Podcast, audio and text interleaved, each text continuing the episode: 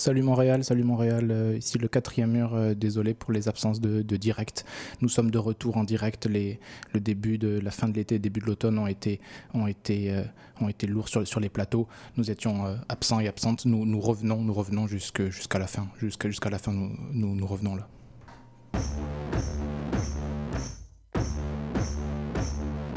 C'est un ring, le théâtre. C'est un ring poétique. C'est des choses qui se produisent dans les rues, dans ces, dans ces périodes où les gens ont besoin de se rassembler. C'est vrai que sur la scène, on ose dire des choses qu'on n'oserait pas dehors. Quand on est dans la révolte, on est obligé de dire les choses, malgré Essentiellement pour dire les fragilités pour prendre soin des fragilités, pour... Euh, pour être dans un vrai rapport avec le public. Et c'est pour ça que pour moi, ça reste l'endroit de la vérité. Et on doit s'organiser et on veut créer autre chose et on doit comme insuffler la possibilité de nouvelles images, de, de nouvelles visions, de profitons d'en être là pour cette fois ne plus nous laisser avoir.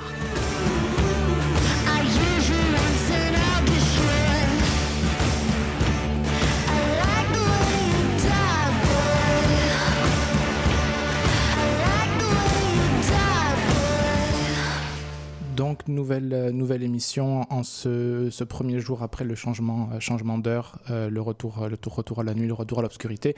Nous allons essayer de maintenir un peu de lumière pour parler de, de parler de théâtre, de ce que le théâtre a à voir dans la cité, de ce que le théâtre peut être, à quoi il peut être utile.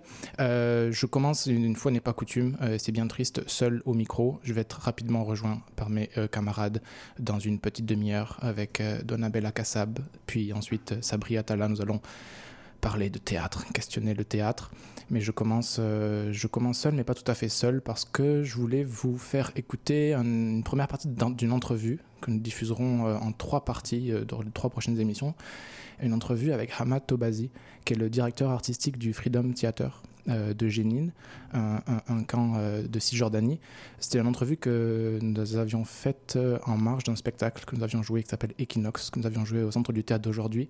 Une entrevue que j'avais faite avec Elissa Kayal où on se questionnait avec Hamad sur le, le théâtre, l'implication que le théâtre peut avoir dans la cité, dans la cité lorsque la cité est en guerre, d'autant plus. Et donc, je vous propose d'écouter la première partie de cette, entrevue. Euh, donc, euh, je suis désolé, elle est en anglais. Euh, Amatobasi parle l'arabe et l'anglais.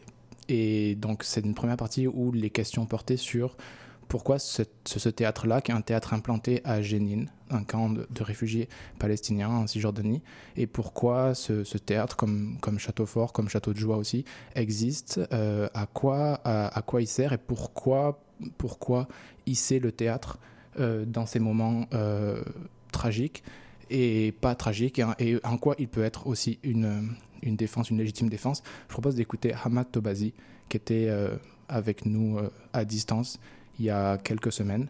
Première partie de l'entrevue avec Hamad Tobazi.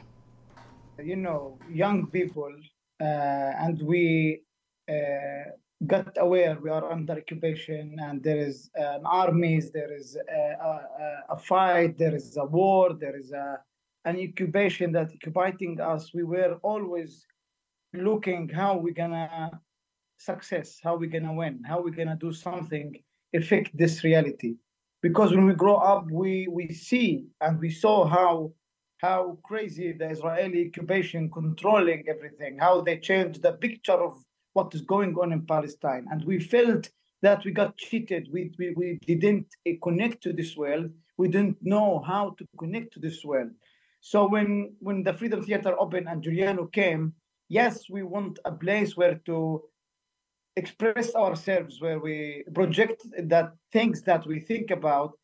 We surprised that Giuliano brought this thing, not just a theater to do a theater, he was explaining to us how important to find a new language, to find a new connection to this international community, to the world, because nobody knows what is going on in Palestine. The Israeli propaganda was so strong for a long time to cover everything and show Arabs and Muslims they are terrorists and they're bombing themselves and they're killing the Israelis.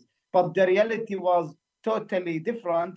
And we got slowly to understand that the Israelis they are not just occupying us, they are not just fighting us and killing us and bombing us. They're also doing documentaries. They're already doing theaters. They do music. They do all the art, cultural stuff also to support their vision of the story. And we were in shock when we start to understand how art, how theater was already a big, important way to change people's minds. And as you see today, the movies about Muslims and Palestinians and terrorism and the propaganda, it showed in one way. So everybody will, will get the story in an easy way that the Israelis want to share in the world.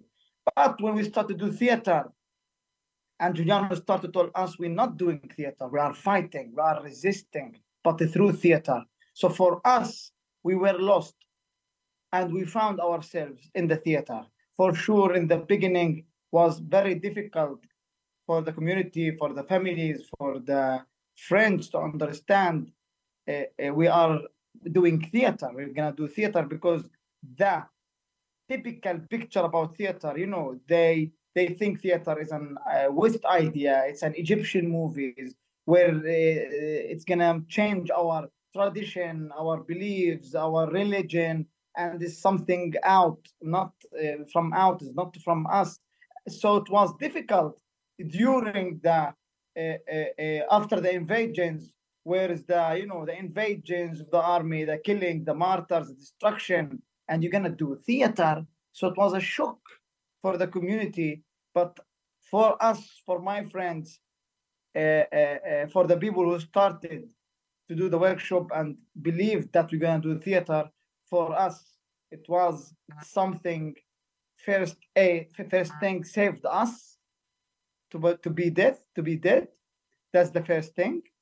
Because me i lost my old friends in first uh, and second intifada. Especially the second intifada most of my friends after the invasion i was arrested.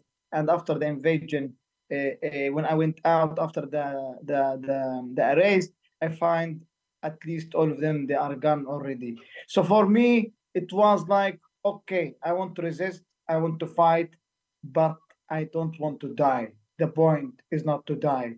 The point after we express and after we experience the power of theater the power of art how people start from all over the world come to palestine to the freedom theater. They want to see what is this place is using culture resistance. They start to collaborate tvs we saw how the power of the theater in one kilometer square in the middle of Jenin camp shine and reached all over the world. And most of the people want to see and to visit just because it has something unique, something uh, uh, uh, not fake, something comes from people's life, and that's theater. And for us, yes, I could stand against my family, my tradition, my community, and I say in a clear way, yes, I don't want to fight with guns. I don't want to die. I want to stay alive and tell the story as long as I can, everywhere I can reach. That's the point to share the story. So for us, uh, the theater is is is um, is a magic machine that changed us, changed everybody around us, and we reached places that I don't think never we're gonna reach in any way. Even Magic Sticks will not have it, but with theater we reached it. And as Giuliano and the founders of the Freedom Theater saying that the stage is our AK-47. Yes, because uh, again, as I said, uh, when we grow up in the first Intifada and we saw how the promotion, how the people understand the other things, uh, because nobody knows exactly what is going on in Palestine and for us we don't want to look terrorist. Yeah we know it's a propaganda. I know it's the west idea to to to to, to make this kind of definition about fighters or uh, freedom fighters or muslims or whatever because politics. So it was the question like how we can reach these people how we can not be terrorists. Uh, and for sure because the, the, the moment you catch a gun because i told you we, we grow up with the first intifada seeing all these people who want to fight and people dying eh, if you want to do anything you will be a terrorist and then if you don't do a violence then you are sick. You you need hospital. These people need therapy because you're under war, whatever. And that's everything. They had an excuse for it. But when we thought about, it's like exactly as I said again, theater. If if because before I was angry, we were angry, we were shouting, we were throwing stones, we were demonstrating even peaceful way, but still you are terrorist. You you you you try to uh, share the terrorism idea in the world. Uh, uh, you want to kill Jews, you want to kill I don't know what. But with theater, when I did my first production, it was for me a shock. Like I was saying the same things in a way. I was doing the same things, and people were calling us terrorism or you need hospitals. With theater, people buy my ticket. They book me, book me as a, as a person, as a Palestinian artist. They book my show. And I'm saying the same thing. And they buy tickets, come in the theater, sit, sit one hour and a half, listen to me and whatever I'm saying. And when I finish, they clap to me. They like the show or not. And after that, they call me artist. And after that, there is no wrong or right. It's my story. I'm sharing my story. So, as Giuliano, why Giuliano? He understood the power of theater because when he started the Freedom Theater and we started to work in Jenin, and after what he experienced, he said it clearly before long time before his assassination. He said, I'm waiting the bullet in my head because they know the power of art. They know the power of theater, culture. And that's what Giuliano was always saying, and the founders of the Freedom Theater. Next intifada will be cultural, artistic intifada. We're going to fight through also not just guns, not just uh, other things, but we're to fight also with dance, with music, with, with, with theater, with drawing, with poetry, all this international language. This is the tools where everybody cannot be against. You cannot accuse me a terrorist if I'm doing theater. But for me, this is the way. Giuliano embarrassed the occupation, embarrassed the rules of the occupation on the floor by embarrassing, embarrassing them with theater. And yes, they killed them because theater also can kill you, not just guns.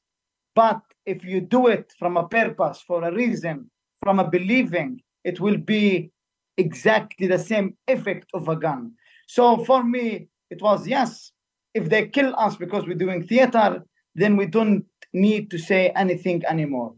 There is no explanation.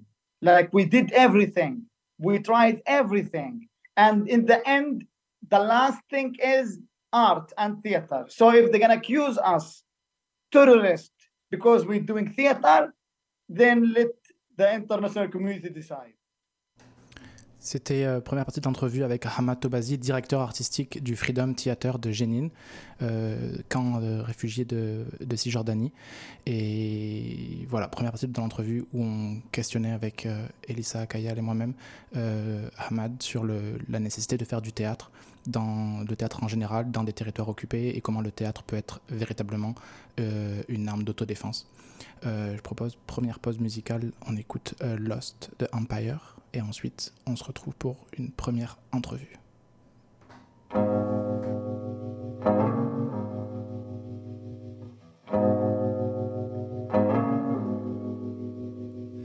Paris 2017, j'ai dans la gorge comme un arrière-goût des années 90 dans le 83.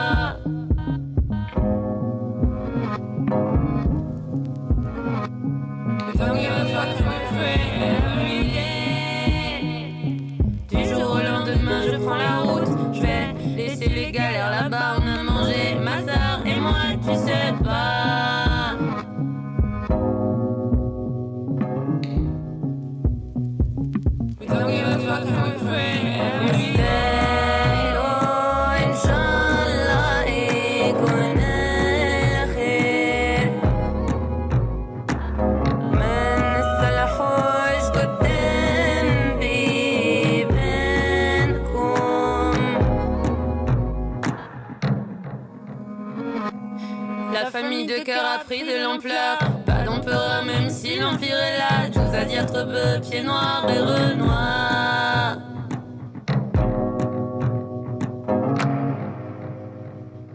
We don't give a fuck and we pray every day. Ici j'ai tout je sens plus mes doigts. Pourquoi la France est venue me chercher mais ne veut pas de moi?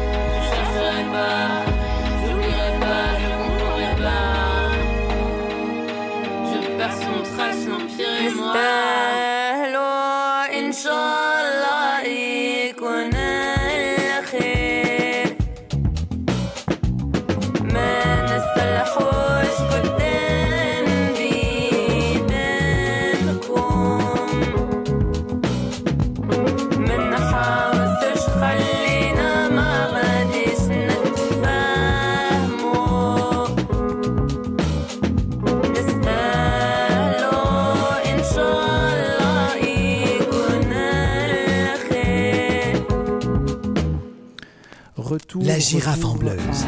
Le magazine radio de la scène musicale québécoise en deux faces, comme les bons vieux vinyles. Parfait, c'est bon. Euh, donc, je suis avec euh, Raquel Silva. Euh, et je voulais. C'est donc du théâtre particulier. Déjà, bonjour. Bonjour. Bonjour. Ça va bien? Oui, très bien. Cool. Euh, parfait. Attends, excuse-moi. Parfait. La girafe en Voilà. bleuse. Euh, je règle là, les petites pubs sont parties. Voilà. Le bingo de CIBL arrive sur les ondes du je voulais voir 105 avec FM. toi, Courez la chance de euh, gagner tu présentes? 2500 dollars en prix. Un spectacle. euh, Excusez-la. Pour la, pour la première fois à Montréal, qui est à partir d'un roman de Italo Calvino, Palomar. Oui. Et évidemment, évidemment, ces questions euh, liées à euh, déjà quand on adapte un, un texte. Première question un peu informelle pourquoi avoir choisi euh, ce texte-ci pour cette création? Donc, euh, on travaille euh, euh, à partir d'un livre de Calvino, comme tu as dit, euh, Palomar, qui est un recueil de nouvelles tout autour du même personnage. Et c'est, euh, c'était une heureuse coïncidence. Enfin, j'avais lu ce livre euh, quand j'avais 20 ans. Et puis, euh, quand j'ai appris la technique de théâtre de papier, euh, donc euh, la technique qu'on utilise pour ce spectacle, on nous avait demandé d'apporter une histoire et j'avais décidé, mais par pure chance, d'amener une histoire de de, de ce livre. Et, et en fait, j'ai compris que c'était ça le, sp- le spectacle que je voulais faire. Donc j'ai appris cette technique et puis j'ai mis en scène trois de ces petites histoires de ce livre. Et juste- justement, euh, je suis pas, suis pas du tout intime du euh, ce qu'on appelle le théâtre de papier parce que c'est un théâtre entre la marionnette, j'imagine, le, le- papier aussi dans, la scénographie.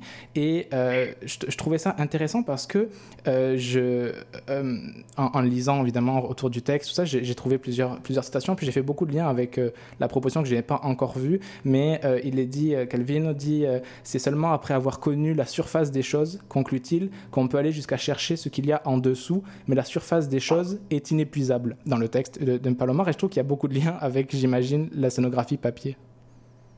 Bah, en fait, euh, euh, euh, il y a plusieurs choses qui m'intéressaient dans, on va dire, de cette technique avec ce texte-là, avec l'écriture de Calvino. Oui. Bon, déjà, euh, le support par excellence de l'écriture, c'est le papier, au moins, dans, Mhm. dans les derniers siècles. Et donc, déjà, ça, ça fait un- une sorte de heureux mariage. Et puis, il y a aussi la question que l'écriture de Calvino, elle, il y a quelque chose de très, hum, comment dire, de, de presque géométrique dans ce texte. Enfin, il, il divise le texte, euh, le, le livre en trois parties. Chaque partie, elle a plusieurs histoires. Ça commence par des sensations visuelles jusqu'à des choses très métaphysiques. Donc, euh, il y a quelque chose d'assez géométrique et le mouvement qu'on arrive à faire avec les figurines découpées du papier, avec les mécanismes qu'on peut insérer, quelque part décrivait déjà cette- ce style d'écriture. Donc, c'est la technique, quelque part, elle traduisait très bien, euh, à mon avis, évidemment, euh, déjà le style de l'écriture de ce texte de Calvino. Euh, après, la technique en soi de, théâtre du papier, c'est une technique qui, qui est du début du 19e. Oui, Euh, ok. Et c'était un passe-temps familial. On achetait ça chez les libraires, des planches, euh, puis on découpait ça chez soi, on collait, on coloriait, et on jouait les, des petites scénettes ou des réductions des pièces qui passaient en ville.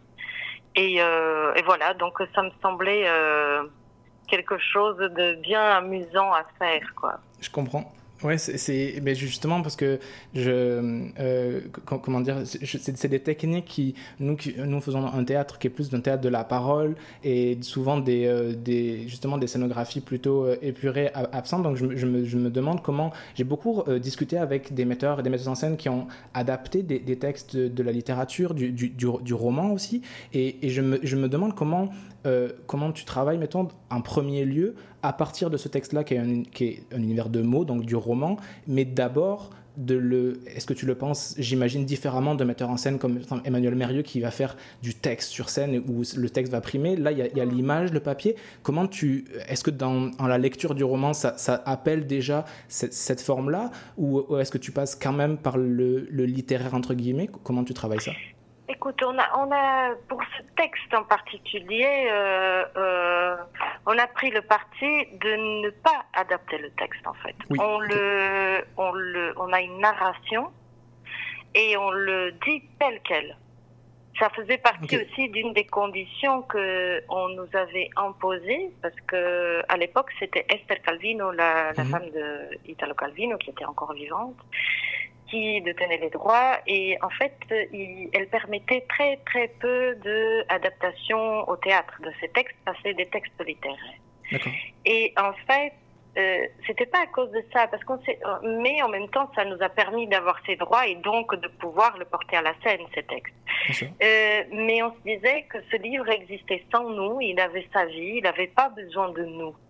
Il avait il n'avait pas besoin de théâtre pour exister. C'est nous, autant que euh, artistes de, de théâtre, nous avions envie et besoin de ce texte littéraire. Donc on a fait ce pari de ne pas adapter le texte, de le prendre tel quel, de ne rien couper et aller travailler avec l'image pour le rendre accessible à une première écoute. En fait, ce texte, il est fait pour être lu. J'ai l'impression que, en général, mais dans ce texte en particulier, Calvino, il travaille beaucoup par couches. Donc, il y a une situation très simple où tu as le personnage Palomar qui visite des choses, assiste à des scénettes et puis qui fait des réflexions qui sont des réflexions assez complexes, en fait, assez philosophiques, des fois métaphysiques. Et donc, euh, avec les yeux, avec le bouquin en main, on peut s'arrêter, on peut relire une phrase. Tandis qu'au théâtre, enfin, tu l'écoutes une fois et puis c'est parti. Et donc, du coup, avec l'image, on a travaillé pas à illustrer ce qui était déjà dit, ce que le texte dit déjà si bien sans nous. On a travaillé comme pour dévoiler à cette première écoute du spectateur toutes les couches de l'écriture de Calvino, toute cette complexité de la pensée, cette complexité philosophique et métaphysique. Et donc, du coup, ça ouvrait beaucoup de possibilités à l'image. Et c'est comme ça qu'on a décidé de travailler. Ouais. Je trouve ça vraiment intéressant parce qu'on se pose beaucoup de questions au théâtre, justement, de la question de l'adaptation d'œuvres. Le théâtre est, un genre, et je trouve c'est heureux, très poreux, justement, à d'autres euh, types de littérature qui n'est pas juste la littérature dramaturgique. Donc c'est vraiment intéressant de voir comment comment d'un bord ou de l'autre on peut changer ça. C'est ce que tu disais de dire que, j'aime bien de dire que l'œuvre, quelque part, elle se suffit à elle-même, mais comment on peut, avec le théâtre, l'amener ailleurs ou l'amener autrement? Et euh, en, réfléchissant autour de, votre spectacle, de, vos propositions, j'ai traversé différentes analyses, notamment de Giorgio Bertone, qui, qui, dit que, justement, du personnage Palomar, le personnage éponyme du, du roman, il réduit à la réalité, il réduit la réalité à une surface cadrée, dit-il. Donc chaque objet, expérience, événement sont traduits en images. Il nomme bidimensionnel, limité dans un cadre, perceptible comme une série d'éléments, euh, de préférence aussi binaire, bicolore. Et je trouve que c'est des choses qui, qui, peuvent cadrer aussi avec ce qu'on a au théâtre, et d'autant plus dans, dans votre scénographie où on, a euh, une scène dans une scène, un, un, un, cadrage dans un cadrage. Et est-ce que, est -ce que cette attitude-là euh, palomarienne fonctionne avec... Est-ce que vous avez pensé ça aussi en, en parallèle? Ben, écoute, c'est très drôle parce que je ne pense pas que j'avais entendu euh, euh, avant ce que tu viens de me dire, cet auteur qui parle de Parlement. Et c'est très drôle parce qu'en fait, la technique du théâtre de papier, une des grandes caractéristiques, c'est qu'on travaille avec des figures bidimensionnelles. Mhm. On peut y insérer des mécanismes, évidemment, elles ont du mouvement, etc. Mais c'est bidimensionnel. Donc, du coup, je suis très contente de ce que tu me racontes. Et euh, oui, enfin, c'est sûr que si quand on joue pas que dans des théâtres, comme euh, ici maintenant euh, à Montréal, au Castelier, on joue aussi dans des endroits qui ne sont pas forcément de, de, adaptés à la scène. Enfin, ça nous est arrivé de jouer dans des églises, dans des musées, dans des salles de classe, dans des bibliothèques et des médiathèques. Et donc, du coup, cette mise en abîme de laquelle tu parles, donc une scène dans une scène et il faut savoir qu'au bout d'un moment, euh, dans les histoires qu'on raconte, on met Palomar qui euh, assiste à une pièce de théâtre. Donc il y a une scène dans une scène dans une scène. Cette mise en abîme, je la trouve complètement pertinente avec ce personnage parce qu'il s'observe, observer le monde. Absolument. Et euh, parce que il est en difficulté par rapport à la vie, par rapport aux autres, par rapport, il a un un besoin absolu de comprendre parce qu'il a de la difficulté à vivre. Est-ce que c'est ça qui m'a fait tomber amoureuse de ce texte? Parce que je pense qu'on est tous plus ou moins dans ces cas-là. C'est que pour autant qu'on puisse aimer être là à ce monde et vivre, on, on, est toujours pris au piège un peu par comment faire dans la vie, comment faire avec les autres. Et donc, du coup, je trouve que de voir ce monsieur extrêmement en difficulté, mais qui, se voue complètement à la compréhension des choses, qui peut, ça peut nous aider à, nous en sortir des situations. c'est pour ça que j'ai voulu le mettre en scène. Mais c'est drôle sur ce que tu viens de dire justement parce que je traversais plusieurs phrases du roman, puis tu disais comment comprendre, euh, comprendre les autres. Puis il y, a ce, à la fois, ce que je trouve intéressant, c'est que de, ce que dit Calvino lui-même, il y a un, mouvement très autobiographique dans ce texte-là. Et puis comment comprendre l'autre. Et puis il y a une phrase, je sais plus à quel moment du, du texte c'est, mais où il dit ce, euh, ce que nous avons en commun serait justement ce qui est donné à chacun comme lui appartenant en exclusivité. Puis je trouve ça très intéressant, c'est ce qu'on essaie, j'imagine aussi dans le théâtre aussi, de parler d'ultra individualité, singularité pour rejoindre l'universel. Je trouve ça assez touchant. Euh, peut-être que ce qu'il y a de commun, c'est ce qu'il y a d'extrêmement singulier et qu'on croit individuel. Hmm. Non, mais c'est, il y a dans l'écriture de Calvino et c'est ça aussi qui m'a intéressé. Il y a quelque chose et surtout, je, trouve, enfin, de, Palomar spécialement, il y a quelque chose d'extrêmement humain et universel. Mhm. Et donc, du coup, quelque part, euh, euh moi, quand je l'ai lu, ce, livre pour la première fois, ça m'a fait du bien. Et c'est pas un des livres les plus connus de Calvino. Et je trouve ça dommage parce que je me disais de, de lire ça à certains moments de sa vie où, où il y a cette réflexion sur soi, sur ce que, ça veut dire vivre, sur ce que c'est comprendre le monde, avec des presque des, choses qui sont anecdotiques, presque. Enfin, c'est pas des gros épisodes de vie, c'est vraiment le tout petit, le quotidien. Absolument. Et ça nous, et, je trouve que ça fait du bien. Je comprends, que, ça fait du bien. Euh, voilà. non, non, mais c'est vrai. Je ne sais pas si je réponds tout à fait à tes questions, mais voilà, absolument. ça. Absolument. Non, non, mais si, si, je, je te remercie beaucoup. Puis c'est la question aussi de pourquoi aller au théâtre et des fois se faire du bien. Qu'est-ce que ça veut dire se faire du bien Se faire conter des histoires qui nous arrivent pas à nous, pourquoi ça nous rejoint? Puis voilà, mais je, je sais que tu as, pris une pause pour nous parler. Je t'en remercie beaucoup. Tu donnes des ateliers en ce moment même à Montréal. Mais Oui, merci oui, beaucoup oui. d'avoir été avec nous. Puis je te souhaite bonne préparation. Merde. On peut. Merci on- beaucoup. on, se- on- on vous retrouve le 9, le 10, le 11, avec même le 11, je crois, une présentation en italien, me semble-t-il. Oui. Et donc ça se passe au on joue donc euh, le 9, 10 et 11 novembre à 19h30 19h30. en français et le 11 novembre à 16h on joue en italien. au Castelier. Ci vediamo. Au Castelier, exactement. Merci infiniment. merci à toi, merci de nous avoir eus. Avec grand plaisir. Bonne journée. Au- au- bonne journée, au revoir. C'était Raquel Silva pour le spectacle Palomar qui se joue donc tout prochainement à Montréal dans cette semaine. Euh, voilà, on l'a dit 9, 10 et 11, 9, 10, euh, 11 à 19h30 et aussi en journée le 11 en italien. On écoute un peu de musique et on se retrouve juste après. C'est Mariam Saleh et Ziad Hamdan avec Watanelak.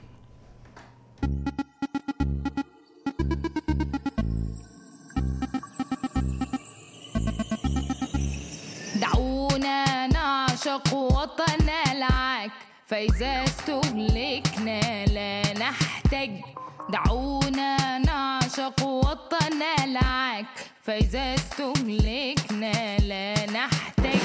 وندوس دماغنا في الحيطة. فستثمر يوما شوكولاتة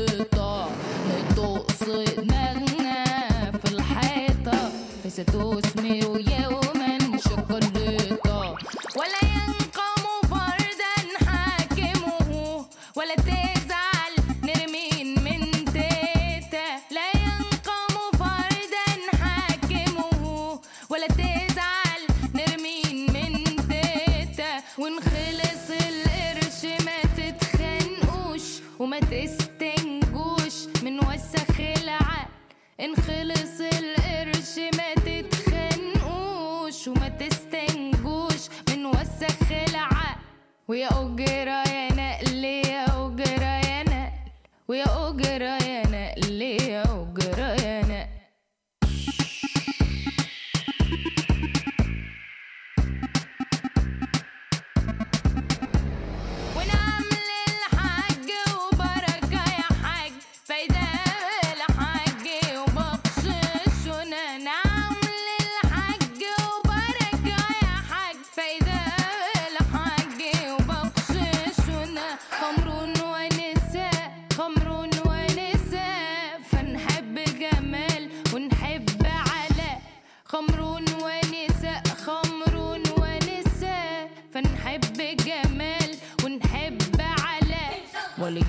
ولينقم فردا حاكمه ولا تزعل نرمين من تيتا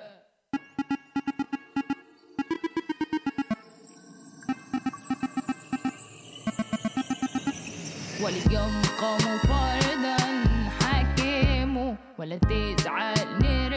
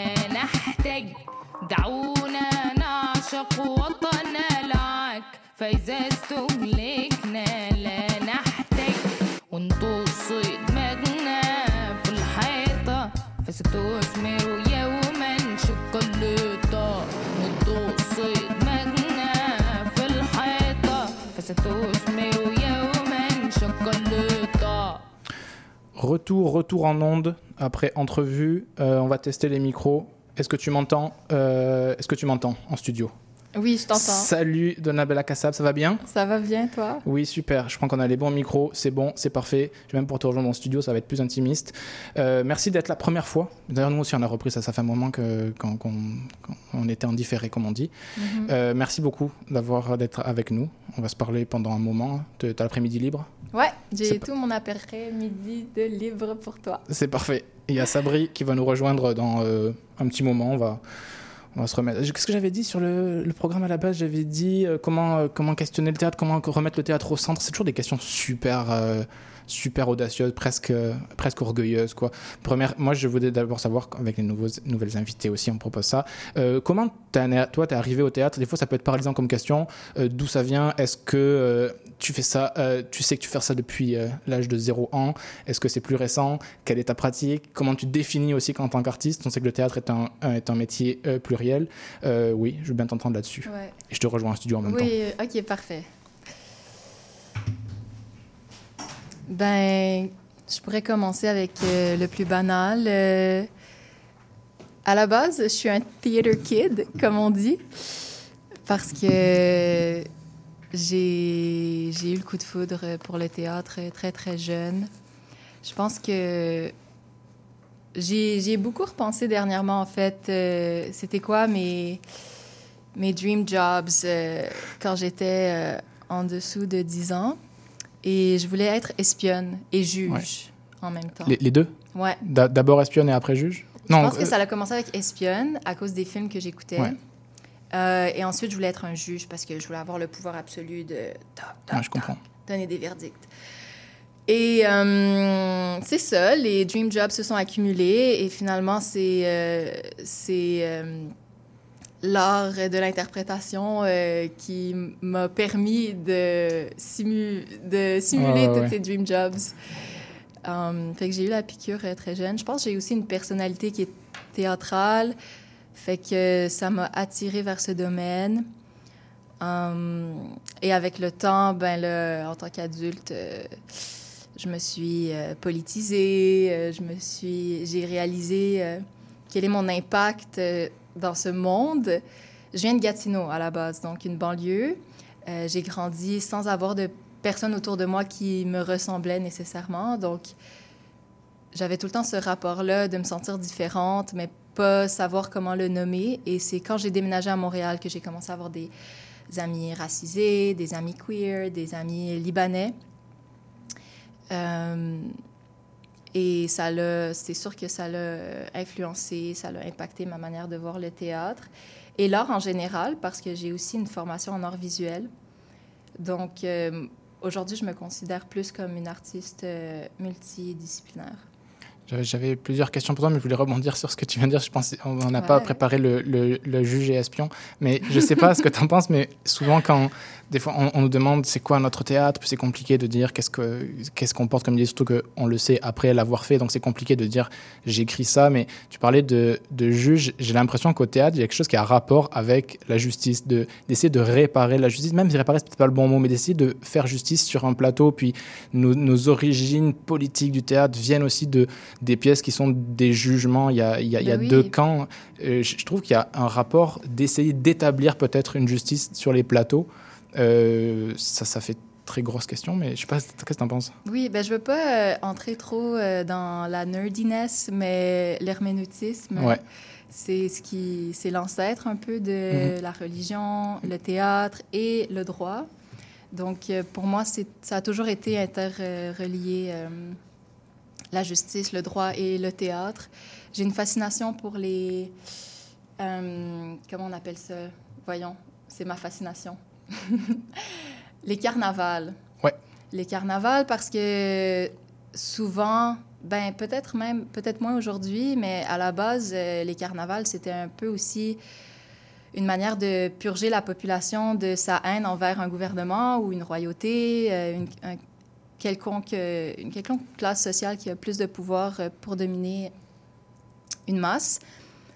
Et euh, ben, le carnaval, pour moi, c'est une forme de théâtre. Donc, euh, ça serait le fun de ramener cette, euh, cette fonction-là du carnaval dans les théâtres sans nécessairement l'étiqueter comme du- de l'art engagé. Ah oui, on, est, on retourne à ce mouvement théâtral au Québec où est-ce qu'on avait des pancartes sur scène et c'était rien d'autre que ça. Une phase, une phase revendicatrice d'une génération en colère et voilà, on passe à autre chose. Ben non, j'aimerais vraiment pousser ça plus loin.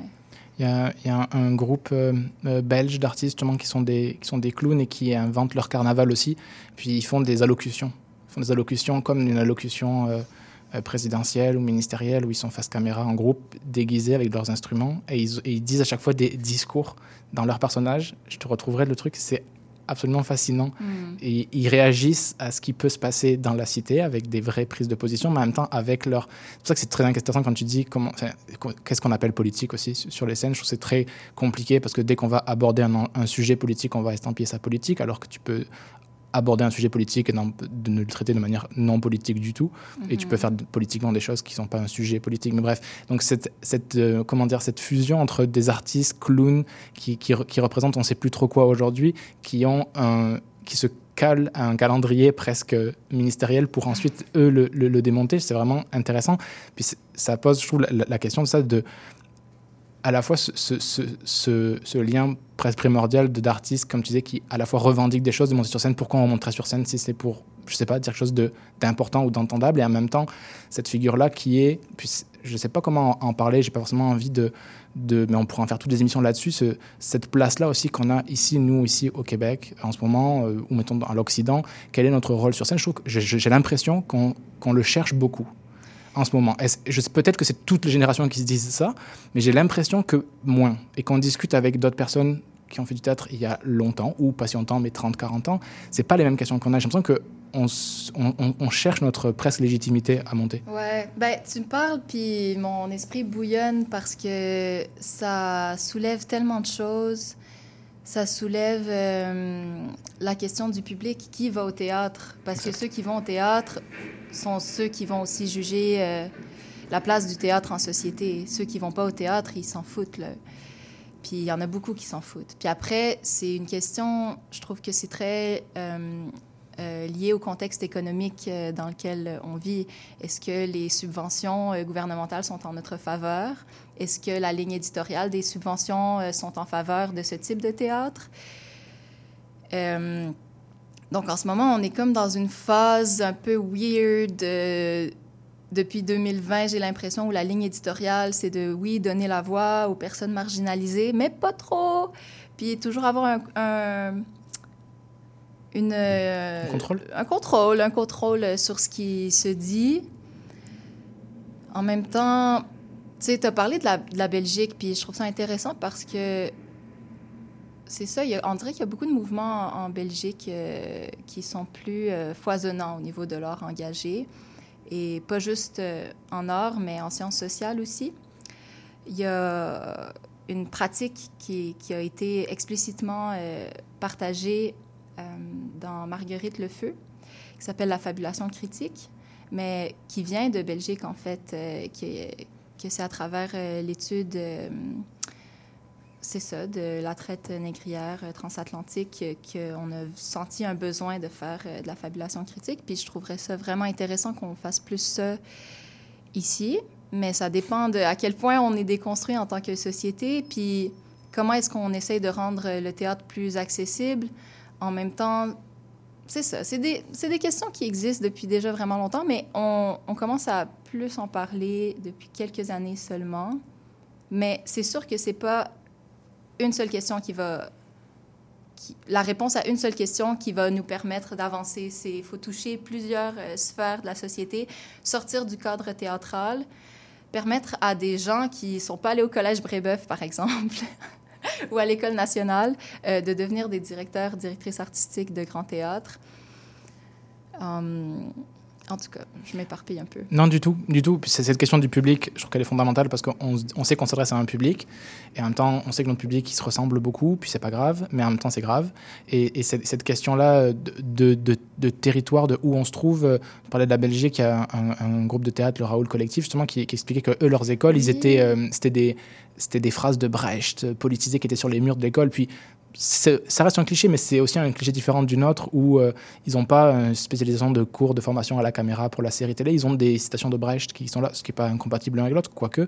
Mais en tout cas, ça, ça, développe différents, différents esprits. Puis c'est la question, comme tu disais aussi, de, sortir du théâtre, le ramener, qu'est-ce qu'on en fait avec ce truc-là qu'on appelle théâtre, euh, qu'est-ce qu'on veut en faire? Je trouve qu'on se, le, on se drape de beaucoup d'idéaux là-dessus, on, on voudrait qu'il soit central, on voudrait qu'il soit politique, on voudrait qu'il soit essentiel.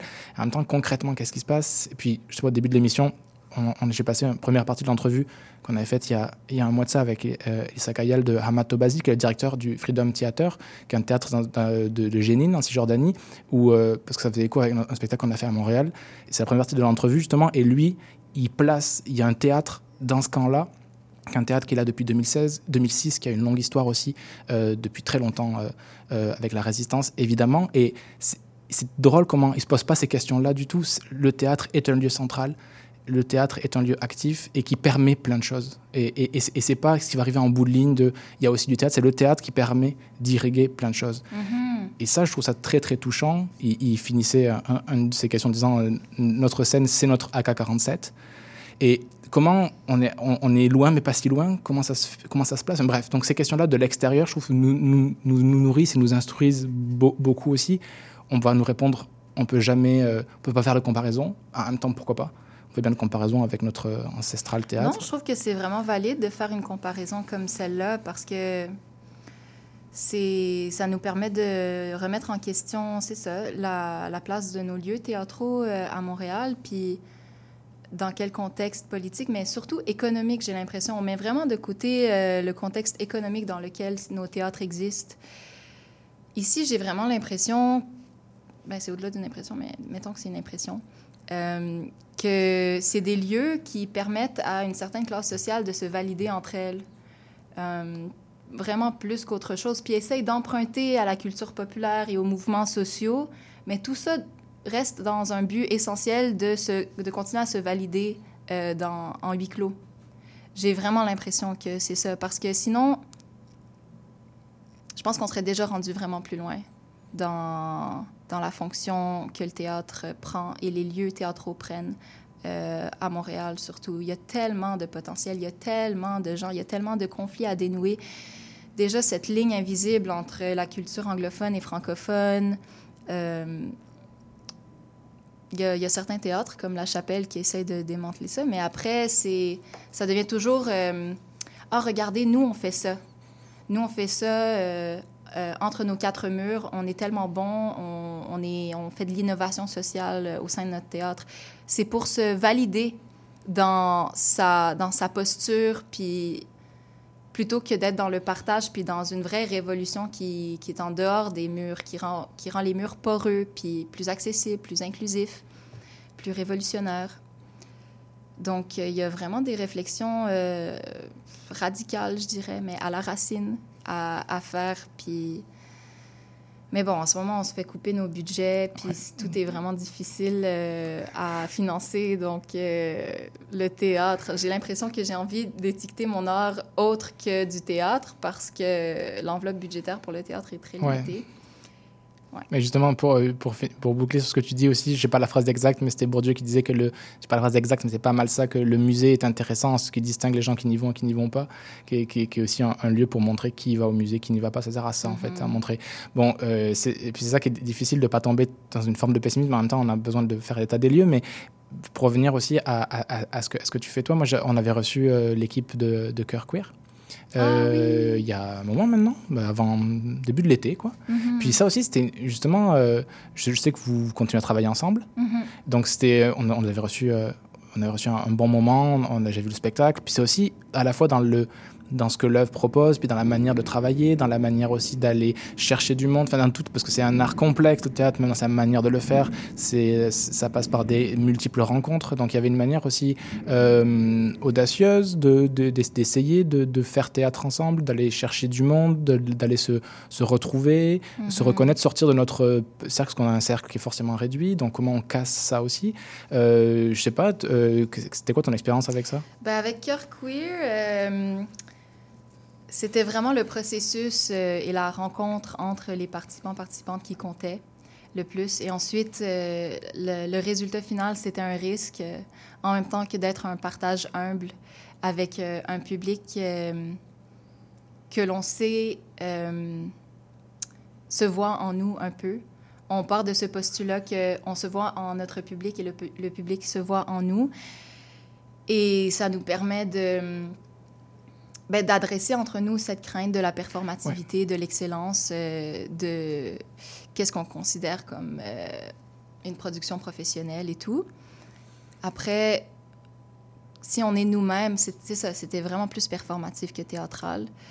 Si on est nous-mêmes sur scène, puis euh, qu'on est ancré dans notre je sais pas, dans notre authenticité et notre euh, altruisme, notre volonté de partager qui on est avec le public, ben ça veut dire qu'on a réussi. Et à chaque soir, c'était différent. Il y avait beaucoup de productions, en fait, euh, au French cette année où c'était ça. euh, c'était ça le tantra. C'était à chaque soir, c'est différent. Venez nous voir. À chaque soir.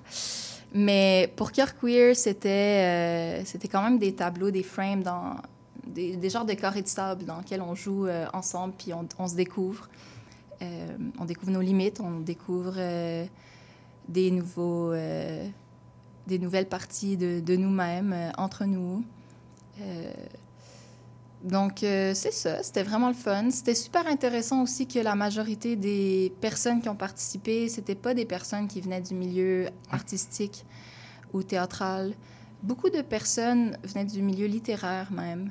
Et juste leur manière d'être dans l'espace permet une nouvelle... euh, juste une, une nouvelle... euh, ben, plein de manières de valider une présence théâtrale. Tu sais, il n'y a pas juste une manière de faire. On n'est pas obligé de suivre euh, le formatage et euh, les standards que les écoles, que les écoles ont. Puis pour moi, ça, c'est révolutionnaire. Puis, c'est ça. Ouais, vas-y. Non, non, mais je trouve ça intéressant parce que tu parles la, la question aussi du public, comment, comment je sais pas le bon mot, vais dire intégrer le public, c'est pas, pas beau, mais comment le prendre en compte. Puis c'est très difficile parce qu'on veut toujours que le public soit aussi, euh, euh, soit aussi spectateur, spectatrice, mais aussi acteur, actrice du spectacle. Mais c'est très compliqué de le faire. Quand on donne la parole au public, souvent c'est un prétexte dramaturgique pour la reprendre ensuite. Et en même temps, là, il y, a- il y avait- pas, euh, on vous tend pas le micro, mais en même temps, et je pense que ça passe sûrement par cette vulnérabilité-là. Et quand même de, en tout cas, de se présenter aussi à- avec vulnérabilité, c'est, c'est aussi, euh, le public entend ça, même s'il n'y a pas de mots euh, introductifs sur, sur ça, et ça le place aussi dans une position, euh, bizarrement peut-être, qui le met aussi comme acteur-actrice de quelque chose. Et je, je, je sais plus en, en marge de quel... euh, euh, Christian Lapointe avait écrit un texte où il disait, il finissait le texte en disant mais euh, vous vous trompez, c'est c'est pas vous qui nous regardez, nous ne sommes pas les fauves, c'est nous qui vous regardons, public, c'est vous qui êtes les fauves en cage. Donc il y, avait ce truc-là de essayer de renverser ce, ce jeu-là qui est ambigu et en même temps c'est cette idée-là que on venait vous, vous voir, mais on, on se sentait vu aussi. Mhm. Et c'est ça passe peut-être par, au contraire d'un théâtre euh, fin euh, 20e, euh, qui était un théâtre in your face, d'aller engueuler le public, qui de, de le prendre en charge, de le prendre en. en- Mais je sentais, moi, je sais pas pour toi, mais j'ai pas trouvé que dans notre processus euh, de création, on avait des intentions de confronter le public. Justement pas. C'est ça que je veux dire. ça. On n'était pas dans la confrontation, Au mais contraire. plus, euh, je pense que c'est Peter Brook qui disait que le théâtre peut se réduire à Ouais. savoir qu'on se fait regarder C'est ça. Et regarder quelqu'un avec intention. C'est ça que je voulais dire, c'est qu'on n'était pas dans la confrontation, mais on se sentait intégré là-dedans. Mhm. Et que c'est justement, c'était plus ce théâtre-là de la confrontation qui était un théâtre euh, qui a, qui a pu euh, débloquer des choses évidemment aussi, mais qui était justement d'aller se confronter au public, lui dire des affaires. Là, on Mhm. n'était pas là-dedans du tout. Et en même temps, on se sentait, nous, partie prenante de quelque chose qui se mettait en branle, sans trop savoir ce qui allait se passer. Mais je trouve qu'on on se sentait à l'intérieur de ça. Puis moi, j'étais là, notamment euh, un des soirs, j'étais là, il y avait euh, il y a Annie qui, qui est descendue, euh, qui faisait la régie. Est-ce que Euh, c'était le dernier soir? je sais plus. C'était un dimanche? Je sais, dimanche. Je- ouais, oui, c'était- vous démontiez, maintenant vous démontiez tout le temps, non Ouais. En, tout oui, cas, c'était voilà donc euh, d'un à la coup conception, à la à conception la console, et, ouais. et qui était à la console, à la régie, qui d'un coup descend, euh, prend le temps de descendre les marches. on sait- donc voilà, donc ce truc-là de c'est plus grand que ce qu'on attend de voir dans le carré du théâtre.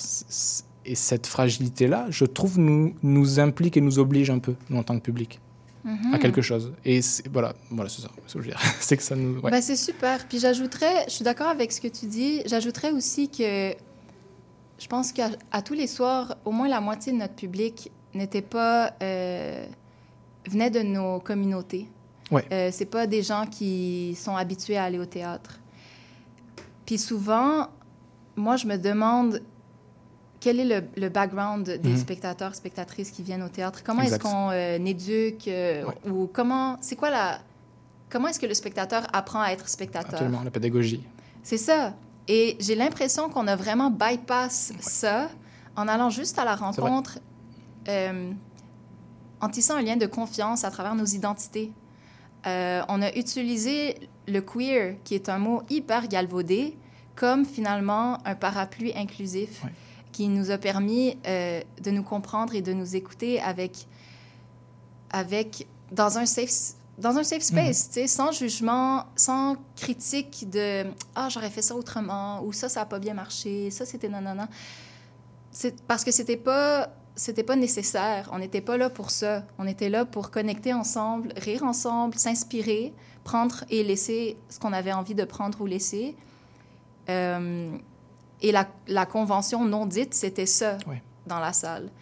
Et c'est ça que j'aime. C'est ça que j'aime beaucoup quand le théâtre est capable de, de faire ça. Ça met l'humain au cœur Mhm. de la création, de la rencontre, du but du projet. Donc, euh, c'est ça que j'avais envie et ça crée un vertige et ça crée de fait euh, de notre bord aussi une espèce d'être un peu plus euh, alerte, quoi, de- de- d'être plus plein là-dedans. Mhm. Donc ça, je trouve ça très touchant. Puis ça veut pas dire que on n'a pas, on s'est pas engagé envers notre public Absolument. à euh, développer notre état de présence sur scène, à développer euh, une qualité de gestes, de mouvements, d'intention.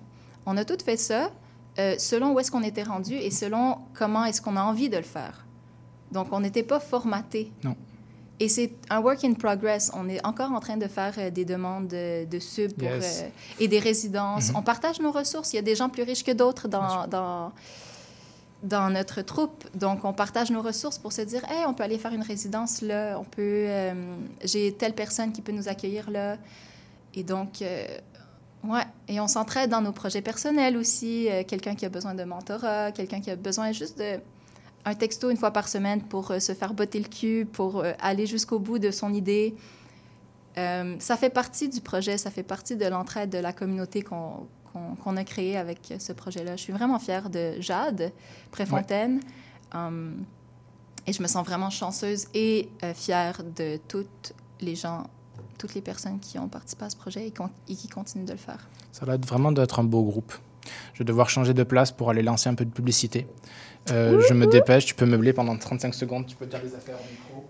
La la li, la la la la la la la la la la la. Théâtre d'appartement, théâtre. C'est parfait. Euh, exactement, on a des bons jingles. Donc, euh, on s'écoute. On s'écoute. euh, ah oui, c'est ça. Je pense que c'est euh, Najwa Nimri avec Ouiha, me semble-t-il. C'est ça qu'on avait prévu, a priori. Yalla. Lija, ta, raja, saja Lija, ta, raja, saja Lija, ta, raja, saja Lija, ta, la baraja, subí y baja todo cuaja La vida como llama, juego siempre con ventaja. A ti todo te encaja, no paras de las pajas No me llamo nada, no me llamo nada, a ti te me relaja entiendo, estás tartaja, quieres darme la migaja, no me pongas la mortaja, ya no estoy en desventaja, la naranja, la de caja, ya me como tu rodaja, no digas que mal trabaja y desaloja. Lihta,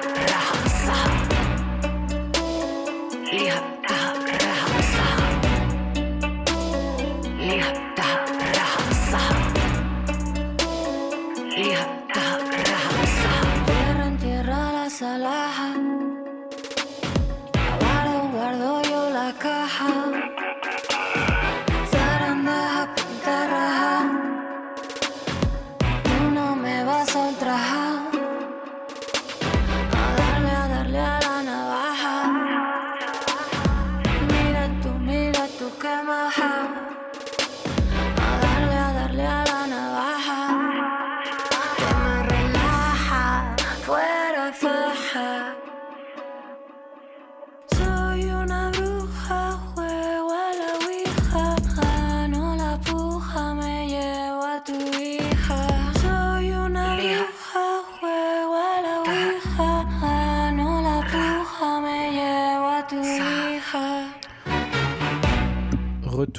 Retour, en onde, j'allume les micros, normalement on entend tout le monde. Euh, Sabri, elle nous a rejoint, tu nous entends?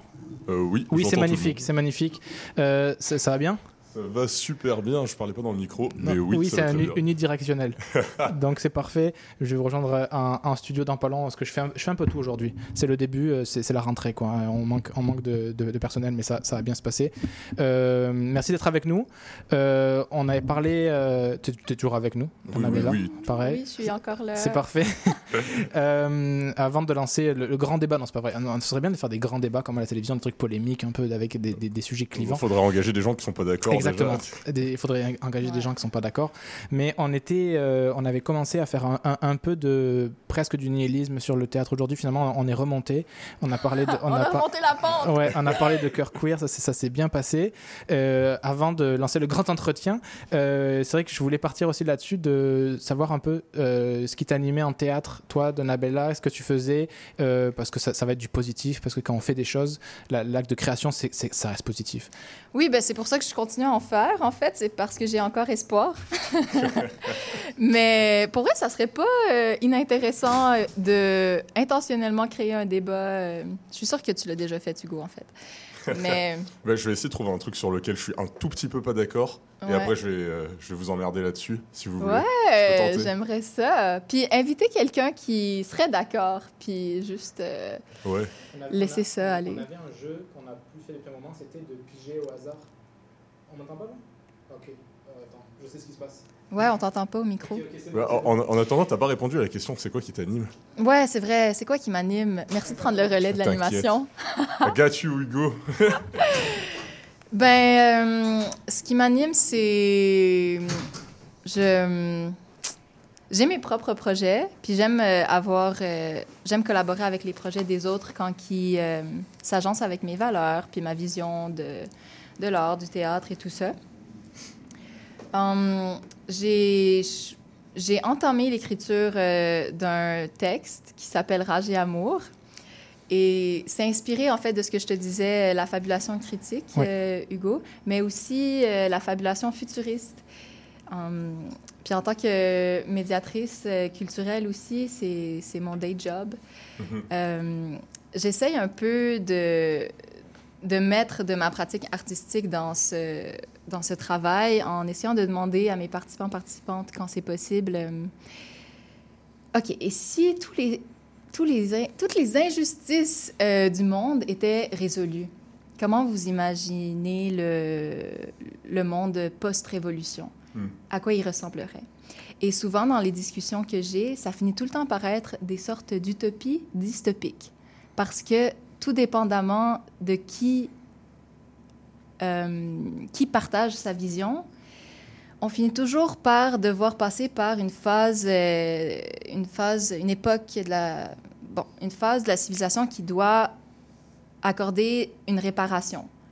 Et pour ça, il faut drastiquement euh, enlever les privilèges de plusieurs personnes. Ben, les enlever selon leur point de vue. Et des fois, ça devient peut-être un peu extrême. OK, mais on va aussi les punir dans un sens. Donc là, c'est là que la dystopie embarque.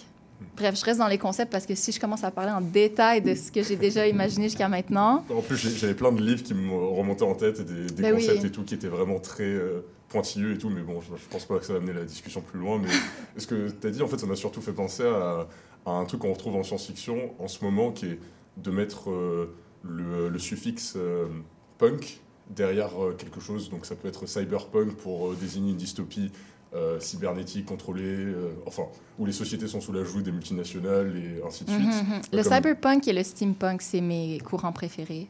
Ah, moi, Ouais, j'adore. J'ai trouvé une petite contradiction. Je déteste le steampunk. OK. Principalement. Petite que- contradiction. Petite. Ah non, vas-y, on lance un débat là-dessus. Non, Ouais. Mais non, non, c'est juste euh, bon, pour l'anecdote euh, sur pourquoi je déteste le steampunk. C'est qu'il y avait un groupe de gens que je connaissais qui étaient à fond sur le steampunk, qui était vraiment. qui émanait un peu d'une réflexion incel. Donc, je- Ah, genre, ben ça là- a détruit le genre pour moi. Je suis mais- sûr et certain que c'est cool, hein, mais pour moi. je- Mais je- moi, c'est vraiment l'esthétique. C'est de c'est d'imaginer à quoi les technologies du futur ressembleraient, puis de, de se les approprier dans le moment présent. Déjà, petite définition, steampunk, ce serait quoi en définition? Là, je, je, l'ai- pas. C'est un peu ça. Ça, fait ça? partie de la définition. Ok. Euh, steampunk, c'est euh, réfléchir à... un- Ben, c'est une esthétique aussi, mais c'est réfléchir à un univers euh, rétro qui, Ouais. qui vient du passé, mais avec des, technologies du futur que nous, dans le présent, on n'a pas, on n'a pas imaginé encore. Bah, Le mot Steam, en fait, c'est pour faire la, la référence à bah, tout ce qui était machine à vapeur. Oui. Et c'est de futuriser euh, tout ce qui vient euh, de la technologie qui émane de cet univers esthétique, de la Ouais. machine à vapeur et tout. Ouais. Donc ça a souvent des ambiances très victoriennes et euh, Ouais, esthétiquement, c'est très intéressant. Ouais. Mais euh, justement, en fait, c'est pour ça que je parlais du suffixe punk, c'est que euh, il y a énormément, il y a le nuclear punk. Bon, pour ceux qui aiment bien les jeux vidéo, Fallout, c'est un très bon exemple, c'est de prendre les technologies nucléaires et de la pousser à son paroxysme et créer une esthétique autour de ça. Et en fait, ce, ce à quoi ça m'a fait penser, c'était le solar punk que j'ai découvert récemment, que je connaissais pas, Ah, je connais pas. et qui du coup imagine des sociétés euh, bah, ultérieures qui pousseraient la technologie solaire à son paroxysme. Et souvent, euh, enfin disons que c'est plus facile d'imaginer des utopies comme ça. Et donc c'est souvent des espèces de technologies qui sont en relation ou en symbiose avec la nature. Ouais. Mhm. Et euh, bah, souvent en fait quand on, on fait ces espèces de fabulations futuristes, euh, c'est toujours la guerre sur comment est-ce qu'on comment est-ce qu'on est capable de concevoir genre une société future avec des esthétiques belles qui donnent envie? Et, euh, et je trouve que c'est là où le côté... donc- Ben, je veux pas vous parler de... Ben, je Mais ton, vous ton texte, il s'inscrit, idées. il s'inscrit là-dedans. Parce que Ouais. cette idée-là, eux, du quand ça ira bien, en fait, c'est ça? Quand, quand on sera lavé de, de nos luttes.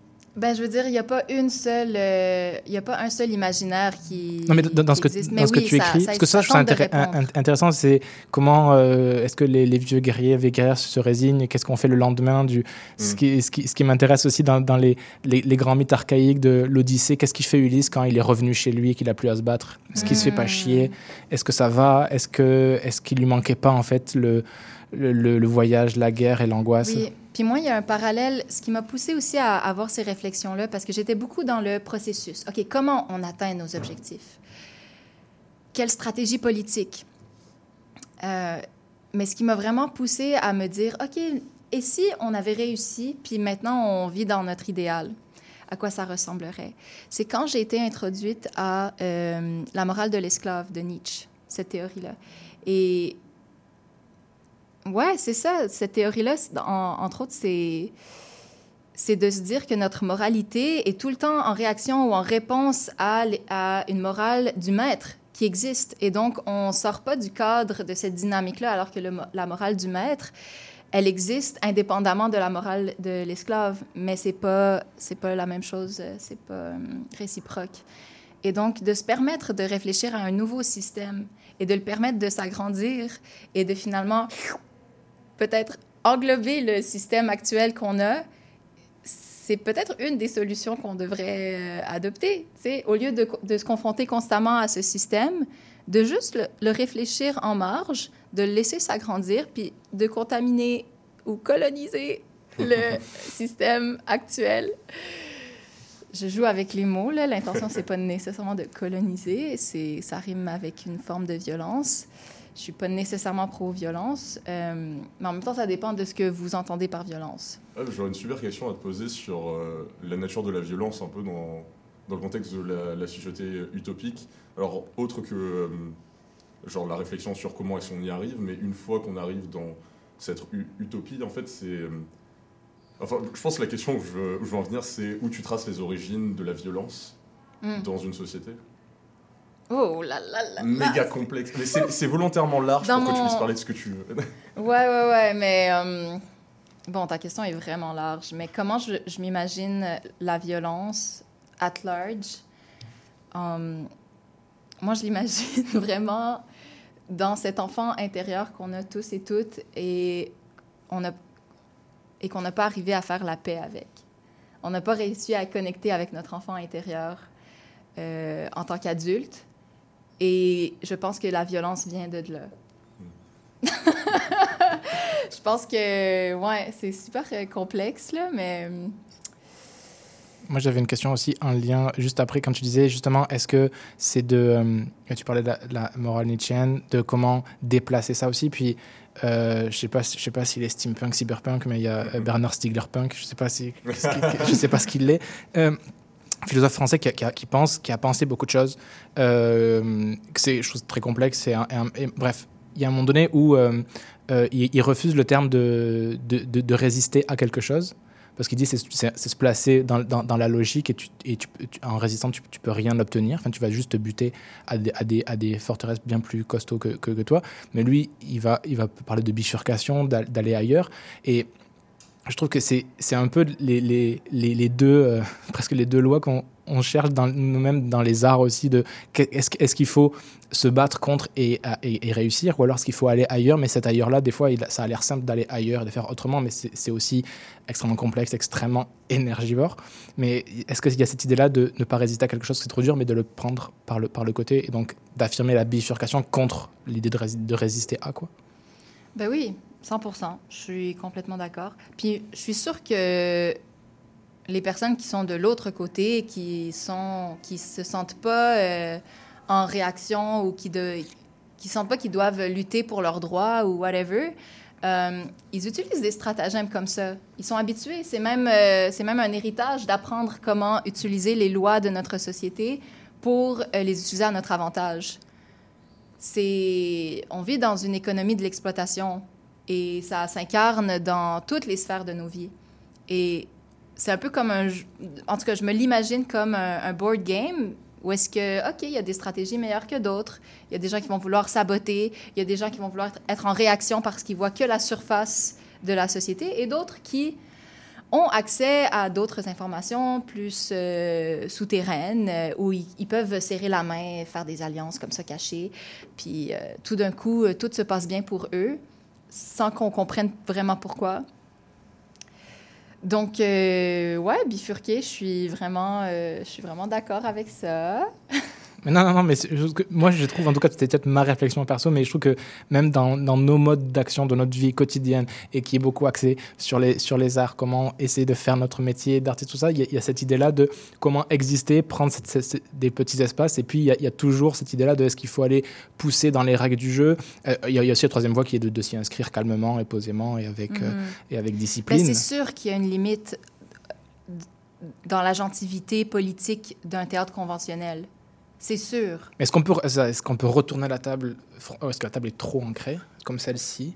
Ben, Est-ce qu'il faut aller ailleurs qu'il Mais y a des arts non disciplinaires. Il y a des arts qui, qui, qui existent en dehors euh, des conventions euh, actuelles qu'on priorise et qu'on légitimise et que nos pères valident beaucoup plus que, que Mhm. d'autres types de théâtre. Il faut laisser la place à ces autres arts-là, ces autres théâtres-là, ces expérimentations. Il faut laisser la place à la jeunesse. Il faut laisser la place à des gens qui ne connaissent pas le langage euh, de la calque, CAM ou CAC, euh, puis qui savent pas nécessairement c'est quoi le résultat ou les, les, les risques qu'ils vont entreprendre, leur, leur donner cette marge euh, de manœuvre comme une autre génération, peut-être il y a 40, 30, 50, 50 ans, je sais pas, ont eu. Ils n'avaient pas besoin d'autant se justifier. Ils avaient une époque, ils vivaient dans un contexte socio-économique où est-ce qu'ils pouvaient se permettre de créer des nouveaux théâtres et avoir droit à l'erreur et avoir accès à beaucoup de demandes de sub. Donc, euh, c'est juste de faire la part des choses et de déconstruire tout ça, laisser notre voix prendre de plus en plus de place pour que ça devienne une sorte de norme que oui, c'est normal de laisser les arts non disciplinaires prendre plus de place. Euh, oui, on, les, on valide des, des, du spoken word dans la rue autant qu'on valide euh, le prochain spectacle du TNM mettons, les écoles qui, qui sont en dehors de Montréal, qui viennent à Montréal pour introduire les jeunes au théâtre, pourquoi est-ce qu'ils n'iraient pas voir un festival euh, d'art de rue et accorderaient autant d'importance à ça qu'un spectacle au TNM? Bah, Sur les jeunes, même, euh, en plus, j'y pensais à ça pendant que vous, vous en parlez, parce que euh, par rapport à l'enfant intérieur, euh, cette idée que ça m'a fait réfléchir sur cette idée de l'innocence, en fait, et de quelle manière cette innocence produit un peu des esthétiques ultra variées, ultra généreuses, et euh, même quelque chose que j'avais réalisé en notamment faisant du, euh, du théâtre jeunesse, c'est que, en fait, souvent, les enfants, ils, ils sont là, et on a l'impression qu'on leur force un peu des codes, des mœurs, des Ouais. façons de produire de l'art et de réfléchir à l'art qui ne viennent pas nécessairement d'eux. Et euh, l'espèce de justification que bah, les écoles vont utiliser ou les théâtres vont utiliser, c'est souvent des justifications de ah, il faut les éduquer, il faut Ouais. leur apprendre, il faut leur faire découvrir la beauté de notre culture. Mais ces jeunes ont une culture. Ils ont 100%. déjà euh, accès, et surtout avec euh, la démocratisation de, de certaines cultures populaires via les outils numériques comme Internet, etc. Les jeunes, ces jeunes-là sont brillants, ils sont productifs et ils sont très intelligents et intelligentes. C'est Mhm. des personnes qui sont capables de de- d'aller dans des réflexions politiques qui sont extrêmement poussées. Je me souviens, il y avait, euh, j'avais fait un théâtre un moment et les, jeunes avaient été fans de moi et d'un autre acteur sur scène et se sont tous débrouillés pour nous euh, suivre sur Instagram. et après, j'ai commencé par curiosité à regarder les profils de chaque jeune. Et euh, alors évidemment, c'était des jeunes, euh, il y en avait, c'était des nouveaux arrivants, beaucoup de populations immigrantes, première, deuxième génération qui euh, du coup euh, avaient des, euh, étaient des origines soit maghrébines, soit, soit moyen-orientales. Et il y avait souvent des posts dans leur description Instagram qui étaient Free Palestine, liberté pour Gaza et des trucs comme ça. Donc, et ça, ce sont des choses, en discutant avec des gens du milieu théâtral qui sont plus vieux, qui ont justement des, on va dire, des, lettres de noblesse, c'est pas nécessairement des personnes qui sont capables d'arriver dans des réflexions similaires. Genre, j'ai discuté avec des gens dans le milieu qui sont d'une nullité profonde en termes de politique. Alors, pas pour dire. On veut des noms, on veut des Ouais, noms. non, mais il est, il est lâche, mais hors micro. Ouais, mais il dit, les, il, dit, il dit les mots. Ah il, a, il a pas peur. Bah, je, Bah, peux, je donner un nom de quelqu'un de très cool, par contre, Sébastien Dodge. Oui. de, de très pertinent politiquement parlant. Et qui, se présente, et qui se présente aux directions du CQT. Et il faut voter le 10. Il se présente, il a un plan en Le 5 10 novembre? Ouais, il a un plan en 5 points, Sébastien. Non, c'est vrai, il a un plan en 5, en 5 points. Il faut s'inscrire au CQT. C'est soit 20 dollars l'année, soit c'est gratuit, ce- selon ce que tu coches. Et il se présente pour avoir. Il a un plan, euh, je pourrais nommer les 5 points, mais il y a éducation. Enfin, il y, a- il y a plein de choses. Ça a l'air. euh, ça a l'air- bref, non, mais. Et puis, à, à googler, définitivement. oui, et pour, non, pour venir ce que, ce que vous disiez aussi, c'est que des fois, euh, je- euh, de vouloir transmettre une histoire, notre histoire, et des fois, je trouve que cette histoire-là, elle est elle-même une pure fiction et un fantasme. Beau- je vois beaucoup, beaucoup de théâtre jeunesse, et il y en a de l'excellence, pas du tout. Au contraire, vraiment, il y a de très, très bonnes choses qui se font. Mais je me souviens d'un d'un spectacle, je pense pas dire le nom non plus, mais euh, ils, ils, ils éduquaient à une histoire fantasmée du théâtre qu'on n'a jamais eu de nos vies. Mais, et le spectacle a beaucoup plu à la première avec les parents, quoi, à la première avec les, les adultes. Mais c'est une histoire du théâtre qui n'existe pas avec des personnages qu'on n'a jamais vus, même nous-mêmes, cette espèce d'image du, euh, archaïque du souffleur, de, cette, de ce cliché-là de, de parler fort, de surjouer. Moment donné, le seul moment de théâtre dans le théâtre, c'était euh, un un, best-of de toutes les punchlines, euh, que ce soit euh, de Roméo et Juliette, d'Hamlet. Enfin, il y avait un cliché sur le cliché, et donc même cette éducation-là, elle, est biaisée et elle est aussi fantasmée. Donc c'est assez drôle comment on se construit de l'entre-soi dans l'entre-soi. Et quand on se met le théâtre dans le théâtre, on se fait un théâtre qui a sûrement jamais existé. Et, et même si on dit deux vers de Shakespeare, c'est sûrement pas comme ça que c'était dit. Enfin, je, je sais pas si je vois. C'est rigolo parce qu'on se fout de ma gueule souvent parce que moi j'aime beaucoup les, les films Marvel, même si je suis très critique en ce moment pour plein de raisons. Alors que euh, en disant que justement c'est des références sur des références sur des références, ce sont des, euh, des objets artistiques qui font exactement les mêmes procédés en fait de référence, de référence sur référence et fonctionnent sur euh, une économie de l'intersexualité, sauf qu'ils ont le crédit d'être euh, de l'art noble. C'est Ouais. tout. Non, mais. euh, euh, Non, complètement. 100 ça nous, ça nous permet de déconstruire là, cette discussion, euh, notre rapport à l'histoire et à la mémoire et à quel point il faut prendre euh, l'information qu'on reçoit pour du beurre et comment est-ce qu'on peut se l'approprier aussi. Et comment est-ce qu'on peut avoir, à quel point c'est important d'avoir une diversité de points de vue sur une, même, une même histoire, si on est vraiment dans la recherche véridique. Mais ça, ça me fait penser au théâtre documentaire, ça me fait penser à la fabulation critique encore une fois. Mais pour revenir à euh, les jeunes avec qui tu as travaillé, ça me fait quand même penser à ma pratique en médiation culturelle et en médiation intellectuelle aussi. C'est, j'essaie vraiment de développer des outils pour stimuler la créativité chez les participants, participantes, euh, et leur permettre de, de connecter avec leur propre c'est ça, créativité pour qu'eux-mêmes puissent créer des... C'est de les soutenir, en fait, dans leurs projets créatifs et ensuite leur donner leur juste valeur euh, euh, dans, dans des espaces euh, valorisants pour leur communauté. Mhm. Je travaille surtout avec euh, des communautés autochtones ou des, des personnes qui sont issues de l'itinérance. Fait que c'est vraiment un autre...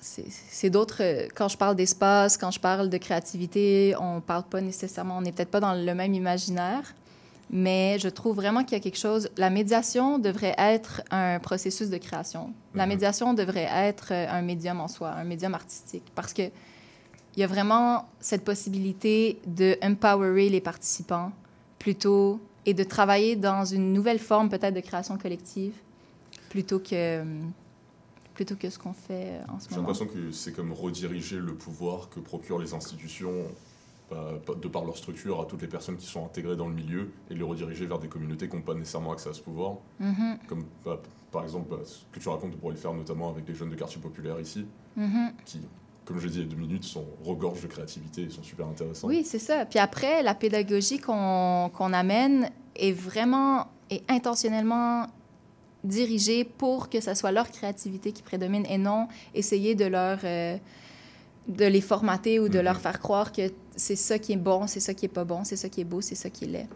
Et, et pour fa- donner le, le, le contrepoint de. Je parlais, on parlait du théâtre jeunesse, j'ai vu que j'ai des, des choses qui étaient un peu. qui fantasmaient une histoire euh, triste du théâtre, mais il y a aussi, justement, j'avais vu à la maison de théâtre, ça s'appelait Cœur battant, un spectacle qui a été créé avec, à la fois en Belgique, avec le Bronx et le Carrousel ici. Puis c'était des jeunes sur scène qui essayaient de euh, re- remettre sur scène les codes qu'ils avaient notamment par euh, TikTok, etc. Et, Génial. et, et c'est et c'est fou parce que ça part d'un. Mais on te dit ça sur le, sur le papier, ça a l'air casse-gueule, quoi. Ça a l'air de le, le cliché de théâtre qui sait de s'emparer et qui a, qui a 55 ans de retard et puis qui, qui, se- qui se, qui se vote. Puis eux, ils le faisaient. Il y avait une chorégraphe, évidemment. Donc ils jouaient ça sur scène. Et pendant euh, c'était un show jeunesse puis pendant 20 minutes euh, c'était juste des bribes de mots. Ils reproduisaient des, des bouts de chorégraphie désarticulés donc c'était un, un 20 minutes très étrange presque agaçant même. Il y avait des- et après ils construisaient une image. En bref très beau spectacle de danse et, et- les mots qu'on avait c'était de, de- l'enregistré vocal qui déployaient eux-mêmes sur scène. Mais là par exemple c'est l'idée de c'est pas du tout euh, au contraire c'est beaucoup plus riche. Ils s'appauvrissent pas parce que des fois nous si on le faisait avec nos clichés qu'on a de l'internet je sais pas quoi ce serait forcément un peu réducteur un jugement déjà et là ils partaient de là ils allaient ailleurs ils composaient une autre mélodie bref il faudrait le, dé- le développer pour que- expliquer ça mais là je trouve qu'il y a une richesse et de laisser la parole justement à des jeunes qui ils avaient entre 15, 15 et 16 ans et, là, par exemple, il y, a- il y a une vraie force du théâtre. J'en parlais tout à l'heure en entrevue justement de comment on adapte un roman au théâtre. C'est pas en l'adaptant, enfin, c'est en faisant autre chose. Là aussi, c'est c'est pas de mettre les réseaux sociaux sur la scène, c'est de voir comment on peut l'utiliser et en faire quelque chose d'autre que, que la scène le peut. Et ça existe, quoi. Mhm. Et, et évidemment, dans le public, il y avait des réactions des fois très contraires, des fois très contrariées, forcément, mais parce que ça, ça te parle, quoi. Si, si, si, si, si tu es énervé aussi, l'énervement, ça peut être, euh, ça peut être euh, source de. euh, ça peut être très moteur aussi. Donc, euh, Ouais.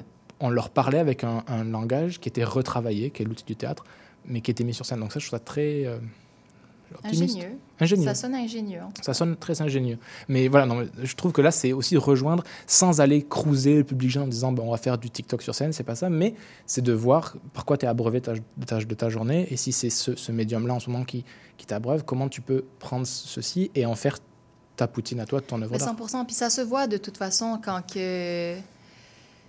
il y a des artistes qui veulent rester à la mode et euh, ils se disent ah ben oui on va utiliser les réseaux sociaux, on va utiliser TikTok dans notre théâtre. Mais ça se voit que c'est accessoire, que c'est pas incarné, ça n'a pas été réfléchi euh, intrinsèquement dans la dramaturgie du spectacle. Donc c'est de savoir aussi comment donner l'espace aux bons artistes pour parler des bonnes choses Puis que ça soit. Puis je dis bon, bonne. euh, Juste parce que euh, il y a du védétarisme au Québec et le milieu est tellement précaire parce qu'il est subventionné il est- par les, euh, les paliers euh, gouvernementaux de conseil des arts, puis qu'il y a beaucoup d'injustices dans cette économie-là. Donc, quand on a du- le pouvoir d'avoir des subventions, ben on veut rester à la mode, puis on veut garder ce pouvoir-là, et c'est ça crée des, des spectacles un peu qui sont pas à l'image de notre société ou de notre de la génération actuelle, et donc ça va pas attirer la, le bon public, Mais je pense. Justement, bah, je pense que tu fais bien de parler de la question économique parce que euh, moi, des fois, genre, au lieu de dire de redistribution de richesse, je parle de redistribution de pouvoir. Et dans le cadre euh, du milieu culturel ici, en fait, c'est c'est vraiment, il y a les, euh, les espèces de structures de protection sociale qu'on pourrait avoir pour aider les artistes. Et surtout, enfin, elles sont quasiment absentes, en fait. Elles, euh, après, évidemment, on me dira oui, c'est mieux qu'aux États-Unis, etc. Mais bon, faut, faut pas se comparer au pire. Mhm. Mais euh, il y a il y a justement, en fait, c'est moi quelque chose qui me touche beaucoup, en fait, c'est que j'ai des amis qui sont des excellents comédiens, qui sont brillants sur scène, qui sont, bri- qui sont brillants en termes de créativité, qui sont capables de réfléchir et créer des choses parfaitement, enfin, des choses sublimes, je trouve, mais qui n'ont pas, en fait, le moyen de subvenir à leurs besoins, même pas leurs besoins, enfin, les besoins primaires et tout, ce qui fait que va dire à quelqu'un, oui, euh, justement, on nous disait beaucoup ça, même pendant la Covid, oui, créez vos propres structures, faites vos choses. Ah oui, mais merci, c'est facile à faire quand euh, vous n'avez pas à, tra- à travailler 30 heures par semaine pour payer votre loyer. En 100%. pleine crise de logement. Après, alhamdoulilah, moi, ça se passe bien, mais j'ai des amis pour qui c'est vraiment un désastre. Et malgré tout, malgré tout, ils font ces démarches pour aller au-delà de ce qu'on leur impose avec euh, justement cette précarité économique et tout qui t'empêche de créer. Malgré tout, ils font quelque chose. C'est ça que je trouve, euh, que je trouve beau, mais d'un côté, je trouve qu'il y a faut pas se reposer là-dessus en fait. Faut pas dire ah mais regardez, faites comme les personnes qui sont capables de détruire leurs heures de sommeil pour pouvoir créer des choses super cool. C'est Ouais. indécent en fait. On dirait qu'il y a le stéréotype aussi de l'artiste maudit qui se, Oui, qui complètement. se détruit lui-même pour son art. Mais en même temps, moi, je me reconnais aussi dans ce que tu dis. J'ai je- j'ai un peu, je suis un peu gênée de dire le nombre de fois que j'ai déménagé depuis la pandémie, Mhm. tellement que c'est grave. Et récemment, j'ai eu cette discussion-là avec un groupe d'amis de me demander, waouh, tout ce que j'aurais pu faire ou tous les projets artistiques que j'aurais pu mener jusqu'au bout si j'avais pu avoir un logement stable. Si Mhm. j'étais pas trop occupée à déménager à chaque euh, deux, trois mois, tu sais. C'est une réalité. Je vais devoir euh, vous couper un pour mettre un peu de musique et de publicité. C'est contractuel, mais on, on est encore ensemble. euh, On est encore ensemble, vous restez Ben, bien sûr. Parfait. Pendant que la nuit tombe maintenant. Donc euh, on s'écoute, euh, je pense, record de, record de passage sur nos antennes, mais ça fait du bien. C'est euh, Shabjdid avec Cindy Bad euh, du rap euh, de Ramallah. On écoute ça et on se retrouve juste après.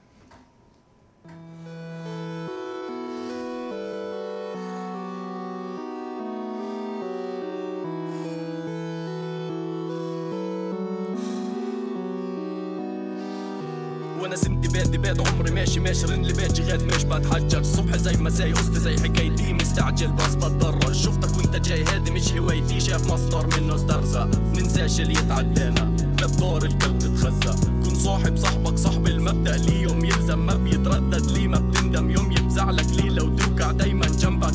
تتهبل. ننساش العشرة وما بنخسرها. نعجبك بالفزعة. واوا نواجه وأنا مالي ومال الناس بلعك قرش مش كساس مشان يوم شفته وطق عليك تزعل زي في ملان. بلادنا وبنكة في ملان. وإن شاء الله الجمعة في كمان. وكل مين شاف جديد على المسرح بيستغرب وينا من زمان.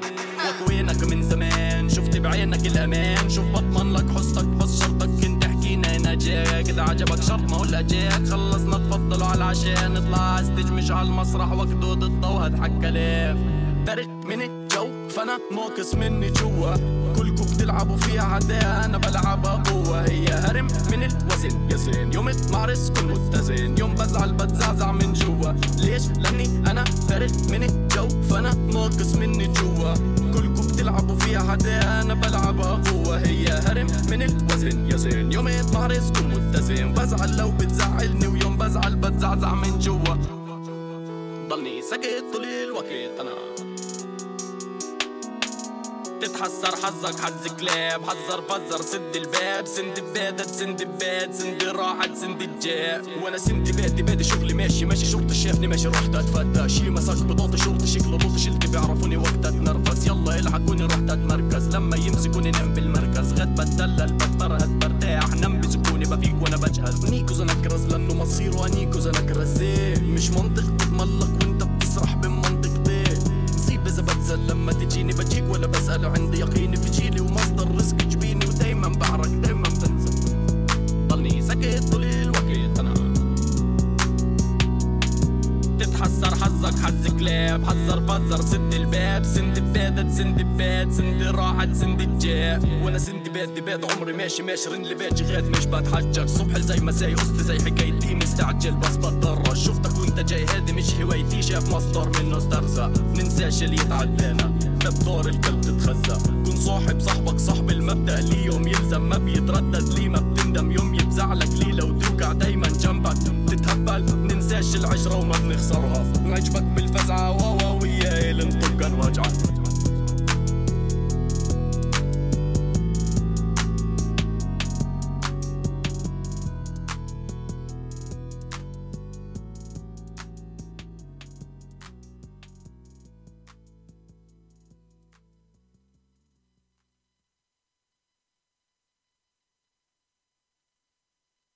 Le Québec se développe et a de grands projets de construction. Pour les réaliser, on a besoin de gens formés et motivés. Inscris-toi dès maintenant au nouveau programme de formation de courte durée et profite d'une aide financière. Ça te mènera vers un emploi valorisant. Ça t'intéresse? Ne perds pas de temps. La formation débute dès janvier. Visite le québec.ca oblique emploi trait d'union construction pour t'inscrire. Fais avancer ta carrière. Choisis les métiers de la construction. Québec.ca oblique emploi trait d'union construction. Un message du gouvernement du Québec. Retour, retour en onde, euh, le quatrième mur. Euh, nous sommes là, nous sommes de retour euh, en direct, toujours avec euh, Sabri Atalak. Et C'est première fois dans l'émission. Ah, t'as Première rattrapé fois- parce que tu l'avais pas dit tout Non, à je l'ai l'heure. pas dit tout à l'heure, j'ai été pris par les, euh, par les contingences. Première fois dans l'émission, c'est sûrement pas la dernière. Et puis toujours euh, Donabella Kassab. Ça va bien? Ça va toujours bien Ça va bien, ça roule, ça, roule. On, re- on reprend, on, on reprend l'émission, c'est- c'est c'est bon, ça se passe bien. J'ai Euh, écouté la publicité justement oui. qui venait juste avant. C'est bien. Et euh, ouais, ça serait une option de travailler en construction si jamais euh, les arts ça fonctionne plus. Moi, je vais faire du, moi, je vais faire du déménagement. Ouais, du déménagement, ça, j'ai beaucoup d'expérience là-dedans. Ben ouais, moi euh, aussi, c'est pour ça. Je me bon. dis, il faudrait se louer un. Mais je sais pas si c'est pas un peu. euh, c'est- Est-ce que c'est pas euh, légiféré Genre, si on achète notre camionnette ou si on loue notre camionnette et qu'on déménage des gens. Ah, bonne question Non. en vrai. hein. Tu sais, si on se fait ça le, sais, on se fait ça le, le 1er juillet, là, on, se- on se loue 5-6 camionnettes, alors c'est sûr qu'on se fait. euh, Ben oui, Carrément, ça, oui. ça, C'est du fric, business euh, à court terme. là. C'est comme les gens, euh, comme dans mon building en ce moment, il y a une compagnie, imaginez-vous donc, une compagnie qui loue as tenants euh, des unités pour juste en faire des Airbnb, littéralement. Puis là, ils en font une grande business. Puis ils Ah. essayent de faire le plus d'argent possible avec le moins de rénovation possible parce que les logements leur appartiennent pas. Et dans six mois, ils vont peut-être disparaître, machallah. Le capitalisme crée de l'innovation. Ah, ouais. Il me- Écoute. Il me semble que tu voulais euh, aborder un, un- un- un sujet. Non, c'est pas ça que tu disais tantôt? Ben oui, ben Ben, oui. Je te laisse euh, lancer les sujets, parce que ça se lance les sujets? Ben, ben oui, ben justement, en parlant de logement, euh, l'endroit où je viens de déménager, euh, un de mes objectifs, c'était de créer un collectif, euh, un, espace où est-ce que un collectif au- aux paramètres, ben, en tout cas à la périphérie poreuse, pour dire que c'est assez inclusif, pour des artistes QT BIPOC, donc queer, trans, black, indigenous, people of color, pour qu'ils puissent se réunir puis utiliser cet espace-là comme bon leur semble. Et c'est sûr que le théâtre d'appartement, ça, ça fait partie de- d'une des manières que j'aimerais utiliser l'espace. Mais maintenant, c'est sûr qu'en tant que, que Libanaise aussi, je me sens euh, assez euh, affectée par euh, ce qui se passe en Palestine. Et, et cet espace-là, depuis que j'ai emménagé, est devenu un quartier général, en fait, pour euh, des groupes militants. euh, là. Donc, euh, l'art a vraiment pris le bord assez rapidement, mais tranquillement, j'essaye de voir comment est-ce que je peux utiliser euh, ma fibre artistique au profit de, de la lutte, de la conscientisation, de la sensibilisation. Et j'ai été euh, mise en contact avec une compagnie, Tisri Dunia, je ne sais pas si vous connaissez. Euh, ils sont présentement logés à la Cité des Hospitalières. Et euh, ils ont pris l'initiative de vouloir monter un spectacle qui, est en, qui, qui répond un peu à, à ce qui se passe. Et là, on est en train d'être dans les préparatifs de voir si ça va être possible de collaborer pour une mise en lecture. Donc ça, c'est une stratégie de mobilisation que je trouve vraiment intéressante. Et j'ai d'autres personnes euh, plus du côté des arts visuels qui, qui, confec- qui confectionnent des, des marionnettes ou euh, qui préparent des, des die-in euh, avec euh, toute l'esthétique nécessaire pour faire des die-in au, au profit de leurs revendications, d'un message politique à porter. Donc, j'aime beaucoup, j'aimerais ça ouvrir le- la discussion sur comment est-ce que peut-être vous, euh, vous vous mobilisez euh, à travers les arts. Euh, ou qu'est-ce que vous en pensez? comment ça vous affecte? Je veux dire, on est toutes des personnes SWANA autour de la table, euh, de près, de loin, de je ne sais pas quelle génération. Moi, je suis deuxième génération, puisque je suis née ici, à Gatineau. Mais c'est sûr que, que ça m'affecte profondément. Puis ça m'affecte pas, ça m'a pas affecté de la même façon ce qui s'est passé en Ukraine ou même ce qui se passe encore euh, en ce moment dans d'autres pays. Euh, mais ça veut pas dire que je suis pas en solidarité ou, ou, que je fais pas je, je prends pas d'initiative euh, pour mobiliser. À chaque fois qu'il y a un événement, par exemple, ce samedi, j'étais à un Open Jam pour, me, pour récolter des fonds pour le Palestinian Youth Movement. Euh, on a quand même abordé ce qui se passait au Congo. Donc, euh, donc ouais, je me sens comme toute euh, émue euh, par rapport à ça. C'est super triste. ça, rend les choses complètement absurdes d'être autour d'une table puis de parler à la radio en ce moment de ce sujet-là. Hum, quand il y a un génocide qui est en train de se passer. Hum, et que juste hier soir, il y avait il y a, il y a eu euh, une autre bombe dans, sur un autre hôpital. Puis que ça- semble que c'était une des frappes les plus euh, Ouais, violentes en fait. Exactement. Il y a eu quasiment ça, c'était limite pistable sur un sismographe en Ouais. fait, euh, à quel point c'était cataclysmique. Ouais. Ouais. Je trouve ça intéressant que, en fait, tu parlé justement, mais tu dis ça, ça t'émeut beaucoup en fait d'en parler et euh, la place en fait des, euh, des, des- justement des personnes qui viennent de près ou de loin d'une culture arabe ou d'une culture musulmane. Euh, y a, en fait, je voulais raconter l'anecdote d'un ami euh, que, que je connais en fait du Maroc. Euh, On a été au lycée ensemble à Rabat, qui lui travaille à Paris.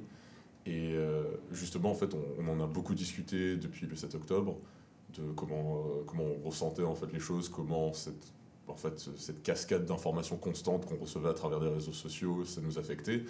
Et je pense en fait une des réalités qui, qui nous impacte nous, c'est vraiment le, la sensation des fois d'être seul en fait et de se poser la question de dire ah mon dieu mais parce qu'en fait c'est pas une question simple euh, contrairement à ce qui se passait en Ukraine. Dire, il y avait une facilité de par le climat politique dans lequel on se trouvait pour justement reconnaître euh, euh, d'un point de vue manichéen quasiment en fait les, les acteurs de ce conflit. Dans ce cadre-là, on a l'impression que l'Occident est beaucoup plus divisé dans sa ligne Mais c'est pas qu'une impression. Oui, enfin oui.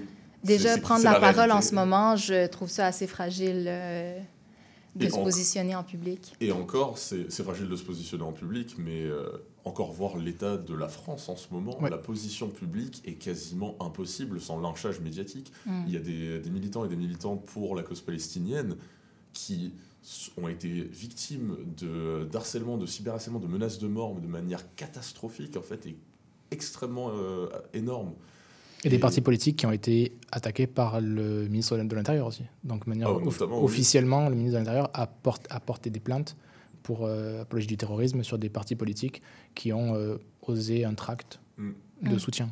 Wow. Du NPA, par exemple. Oui, notamment. Bah, euh, euh, Daniel Obono aussi. Exactement. Tenté- euh, Donc, et, là, c'est le gouvernement français qui porte plainte, enfin, c'est son ministre de l'Intérieur, donc c'est le gouvernement français qui porte une plainte contre un parti de opposants parce Mhm. qu'il a fait un tract en soutien. Oui. Et euh, pour rebondir un peu là-dessus, en fait, et pour revenir euh, au sujet initial de la place de l'art euh, par rapport à quelque chose d'absolument horrible, et comme tu as bien dit, hein, c'est un génocide. C'est un génocide. Il n'y a aucune autre manière de, caractériser ce qui se passe en ce moment en Palestine. Et justement, nous, on peut se retrouver un peu démunis là-dedans, en fait, d'avoir ces solidarités, ces affects qui, font que face à ça, on se sent, on se sent aussi atteint émo- émotivement, mais en même temps se sentir mal par rapport au fait que nous, on vit dans un pays monstrueusement en paix. Pour reprendre le texte, c'est un auteur que j'aime beaucoup. Hmm, L'auteur, c'est Hugo. Oui, je je l'ai Ah. piqué, à- je l'ai piqué à Wajdi un peu. Ah, et moi j'ai Wajdi tatoué sur le bras. Donc euh, j'ai- piqué à ça, Wajdi. Mais oui, oui. Mais ceci dit, en fait, c'est des réflexions auxquelles je suis arrivé en pensant bah, par rapport à. Notamment, bon, tu as mentionné le Congo, et c'est une très bonne chose, en fait. Il y a de la violence partout. On pourrait parler des Ouïghours en Chine aussi. On peut parler des Rohingyas. Choses, il y a une hype autour des Rohingyas, mais qui s'est très vite éteinte, alors que c'est toujours un peuple qui est victime d'oppression qui est victime de violence, euh, de manière absolument catastrophique. Mais euh, nous, que pouvons-nous faire en fait avec nos, euh, simples outils de pouvoir en fait? Et ça me faisait penser à alors petite digression philosophique. Il y a souvent des, gros débats, notamment entre les philosophes américains qui sont très souvent de, de culture beaucoup plus euh, utilitariste, on va dire, c'est-à-dire dans leur manière de concevoir les questions philosophiques, il y a quelque chose de limite mathématique et très concret, très mobilisable dans des, euh, des choses, euh, on va dire, genre le droit, la science et tout. Donc c'est des choses qui Mhm. sont très carrées, on va dire. Euh, contrairement à ce qu'on peut appeler la philosophie continentale, qui peuvent facilement aller dans des espèces d'abstraction.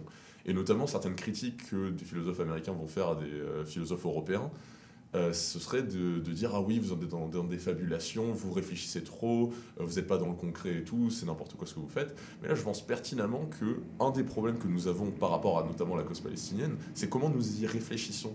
Et je trouve que c'est pas anodin en fait que notamment on prenne la France ou bien euh, d'autres militants partout dans le monde ont été attaqués sur des questions sémantiques. C'est parce que ça atteint sur comment on réfléchit à la violence, que ça soit ailleurs dans le monde, que ça soit ici dans nos propres so- sociétés. Et c'est là où l'art devient intéressant parce que c'est un des outils les plus intéressants pour atteindre euh, la réflexion, la structure de la réflexion. Mhm. Parce que c'est pas un outil théorique aussi. Mhm. Ça peut être un outil populaire. Ça peut être un outil d'éducation qui est et euh, de, de collaboration, de, de dialogue avec euh, certaines communautés sur comment on réfléchit à la violence que nous subissons ou les violences que nous perpétrons sur les autres. Ouais, absolument. C'est tellement bien dit. Merci.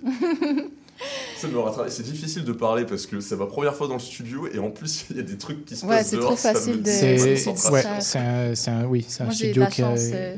c'est un studio qui est au cœur de la ville et ça, va, ça bouge beaucoup. Moi, je, je dis juste ça euh, parce que l'émission se termine dans une vingtaine de minutes, mais ce serait, ce serait vraiment bien quand euh, vous reveniez puis quand on va on continue de parler là-dessus. Je veux dire, mais ça serait important que vous reveniez puis qu'on continue ça parce que c'est c'est trop court. Mais je le dis juste, mais on continue là-dessus. Mais c'est important que vous reveniez euh, quand vous voulez en fait Mhm. les lundis. Mais et pour, pour poursuivre là-dessus, en début d'émission, j'ai passé la première partie d'entrevue de, de Hamad Tobazi que tu as vu justement à la fin du spectacle d'Equinox où il- on a un 5 minutes avec lui. L'entrevue est plus longue et justement lui, il dit que il, il dit euh, il, a, il a un spectacle qui tourne d'ailleurs qui est tourné en France. D'ailleurs, il s'est fait interdire au moins une date. Euh, récemment, il jouait, il jouait en France euh, début octobre et s'est fait interdire une de ses dates. Euh, évidemment, le gouvernement français dit pas d'amalgame, mais il s'est fait interdire un de ses spectacles parce qu'il ne pouvait pas diffuser un, un artiste palestinien. Euh, voilà. Il a joué quand même à Lyon dans le cadre du festival Sans Interdit.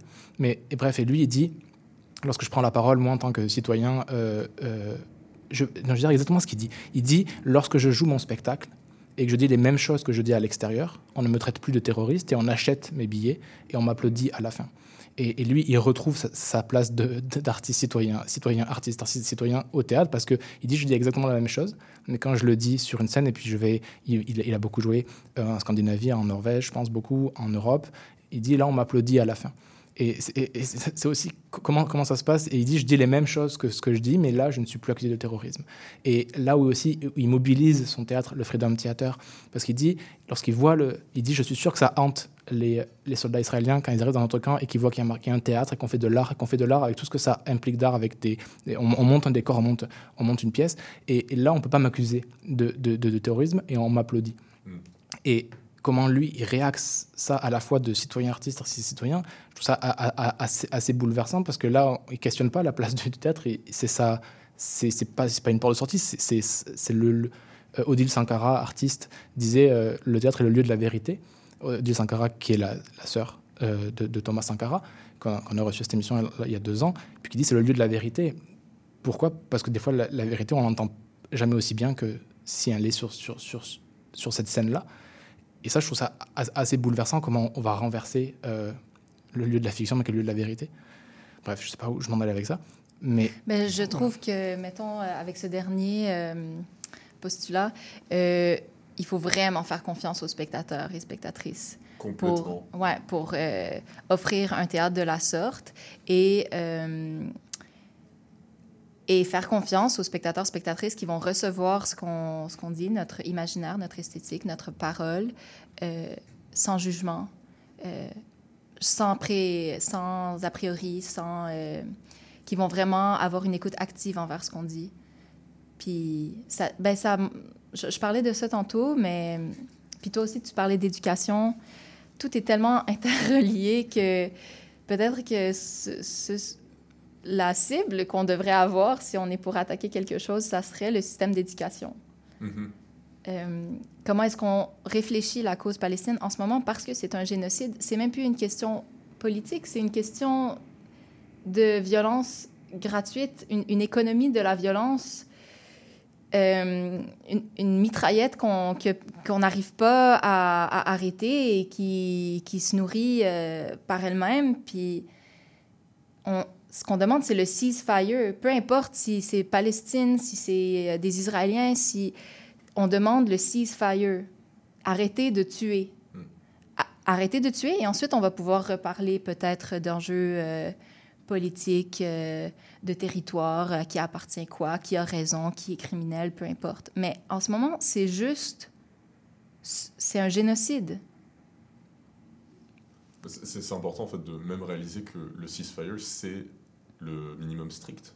En fait, de dire que là en ce moment c'est juste il y a un- une escalade de la violence. Enfin, une escalade de la violence, mais qui est entièrement de la responsabilité en ce moment est entièrement du côté de, l'IDF, hein, du Tsahal, l'armée israélienne, parce que le, ce niveau, cette échelle de, euh, de, de- production de morts en ce moment sur la bande de Gaza, c'est absolument anormal.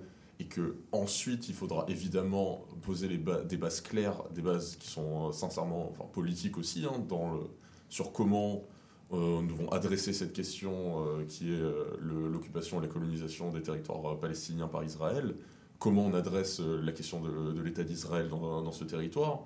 Ce sont toutes des questions qui sont extrêmement importantes sur lesquelles élaborer. En revanche, là, en ce moment, il y a une urgence absolue qui est le fait qu'il y a un génocide qui est en train d'avoir lieu. En ce moment, des gens sont en train de mourir pour absolument rien. Puis comment les médias abordent ce sujet-là, je veux dire, j'ai tenté de lire des articles sur Radio-Canada et euh, au Devoir. Et la première semaine après le 7 octobre, c'était vraiment un enjeu de Ah, OK, on essaye d'être fair. Un jour, on va, on va faire un article avec un vocabulaire pro-palestinien, l'autre jour, ça va être pro-Israël. Et on est dans cette, euh, cette forme de culture de vouloir être l'avocat du diable ici au Québec. Par noter à ça. qu'il n'y a pas eu d'avocat du diable dans le cas de l'invasion russe euh, d'Ukraine.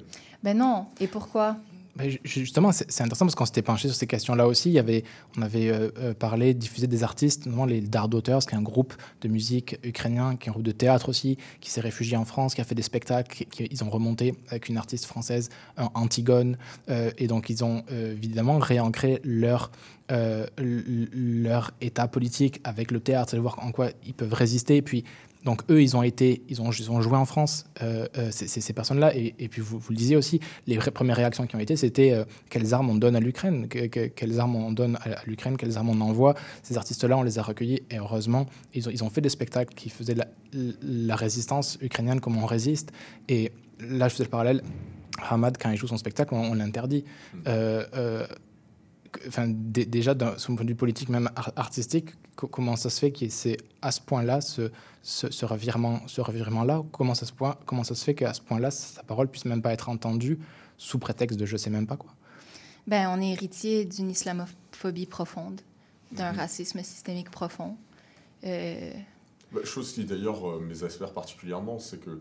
Alors, moi je vous avoue que je suis pas certain de, de connaître la situation euh, ici au Canada, à Montréal et au Québec, mais euh, il y a aussi euh, comme une tentative de mettre en, euh, en, en conflit en fait les juifs et les musulmans, mais pour aucune raison en fait. De Mhm. faire une espèce d'amalgame, ah, juif égale Israël et musulman égale Palestine. Ben oui, et comment démanteler le zionisme du, juda- du judaïsme après, quand on est juste concentré euh, sur cette... euh, Mais aussi, c'est la, production de la violence aussi pour les juifs. En fait, il y a eu une, une hausse des actes antisémites aussi. Oui. il faut le 100%, dire. 100%. Et, et on- de voir ces personnes se, se gargariser de la défense d'Israël en se disant Ah oui, regardez, nous sommes euh, en train de défendre le peuple juif, en laissant ces choses arriver à des, des- des personnes de la société civile Mhm. qui s'avèrent être confé- de confession juive.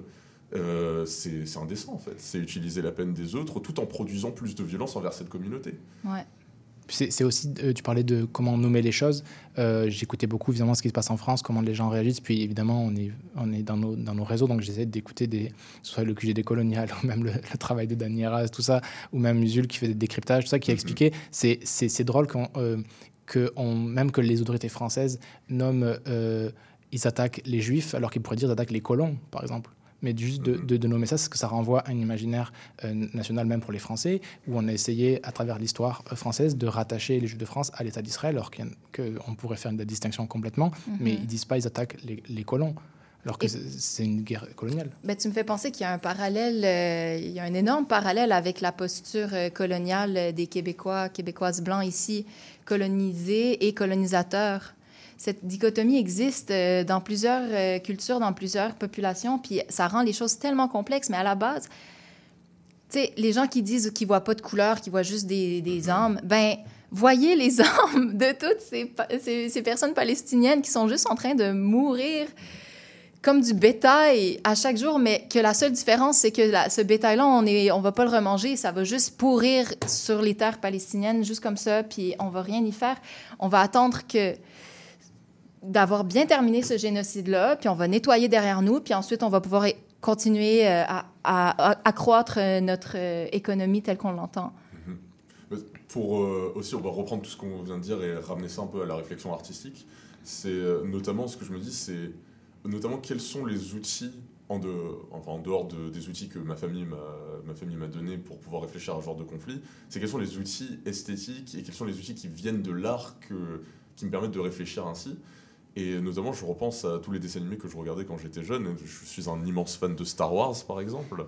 Et euh, George Lucas même l'a dit, en fait. euh, Exact. un des exemples, euh, enfin, un des exemples d'imaginaire sur lequel il s'est basé pour faire euh, Star Wars 6, ou la résistance des Ewoks. Alors, pour ceux qui ne savent pas, les Ewoks sont des petits, des petits nounours qui, qui se battent avec des lances contre l'Empire, qui est une. Ah, j'ai déjà force- vu ça sur un GIF, je pense. Ouais, bah c'est une force impérialiste massive, ultra euh, technologiquement avancée, euh, ultra performante et tout, mais qui euh, se fait avoir par la résistance de ces petits nounours. Bon, après, évidemment, il y a de l'imaginaire colonial et tout, mais on- n'a pas trop de temps pour en discuter. Mais euh, déjà, là, ça pose les bases d'une réflexion sur ah, envahir des territoires pour euh, une expansion impérialiste, c'est mal. Et ça, c'est des choses que tu peux montrer à des enfants, en fait. Et euh, alors, pas, euh, pas de là à faire de l'endoctrinement, mais du moins, ça, c'est des choses qui sont d'une certaine manière assez floues et abstraites pour qu'ils puissent genre, bâtir leur propre réflexion là-dessus et pas nécessairement genre euh, avoir ah ok ça égale mauvais de manière carrée en fait. Mhm. Ils sont toujours capables de réfléchir après ça, mais en même temps ça produit des imaginaires qui sont pas des choses qu'on voit nécessairement. Et c'est pour ça qu'en fait du coup ça m'a fait tilter au tout début de la discussion quand tu parlais de de, euh, de, fabulation futuriste et j'ai directement pensé à tout ce qui était solarpunk etc. C'est que bah, je trouve en fait, euh, je prêche pour ma paroisse parce que j'adore ça, mais la science-fiction c'est un super outil, euh, un super univers esthétique sur lequel baser des réflexions sur comment voir le monde de maintenant, comment imaginer le monde d'après et comment critiquer le monde d'avant. Mhm, mhm. Je pense qu'il y a quelque chose de très révolutionnaire là-dedans. Ça, ça ouvre. On est vraiment en train de créer des nouveaux courants artistiques euh, pour les générations à venir et, on s'inclut là-dedans. L'art n'a pas fini d'être, euh, de, créer des nouveaux imaginaires. Je pense que c'est juste qu'il faut donner la place à de nouveaux imaginaires pour qu'ils puissent créer et puis habiter ces, ces- ces espaces-là. Il nous reste euh, deux, minutes, deux, trois minutes, mais j'ai répondu à ta question une prochaine fois parce qu'on on reparlera de ça, on se préparera à, ça. Mais quand tu disais comment faire aussi, moi, ce qui m'a rejoint dernièrement, justement dans le spectacle qu'on a créé il n'y a, pas très longtemps, euh, qui s'appelait Equinox, on, on devait, on devait, nous, euh, avec Ilsa Kayal, aller justement en Palestine. On devait partir le 4 juillet. Le 3, le théâtre s'est fait attaquer. Le 3 juillet dernier, le théâtre s'est fait attaquer dernier. Alors, euh, il n'y a, pas le Hamas là-bas. Il s'est fait attaquer. Il y a eu une, une quinzaine de morts, une, une jeune étudiante no- notamment. Et, et par exemple. Ça, c'était en Cisjordanie? Ouais, Ok. c'est à Jénine, euh, dans, ouais, en Cisjordanie. Et, et justement, on, on a quand même gardé une trace de ce non-voyage euh, avec la parole de Hamad Tobazi, justement. Et ce que je trouve fort, et, là aussi, je rejoins un texte qu'avait écrit euh, sur les réseaux sociaux euh, Louisa Yousfi, qui dit en, quoi nous avons besoin de Gaza.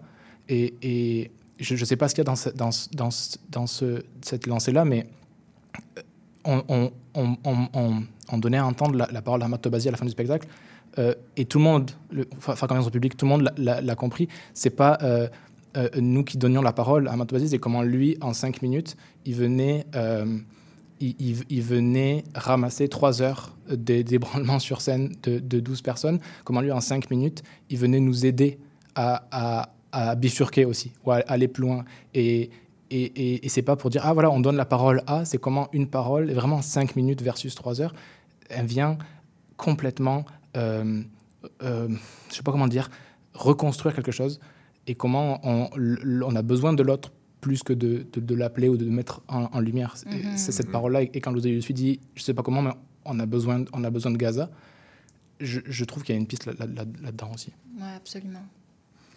Donc, euh, on n'a plus de temps. On n'a plus le temps, mais, mais on, on va, on, va, on va se revoir. Tu peux, quelque, si quelqu'un veut conclure, euh, vous, avez, vous avez 35 secondes. Euh, 35 secondes pour conclure.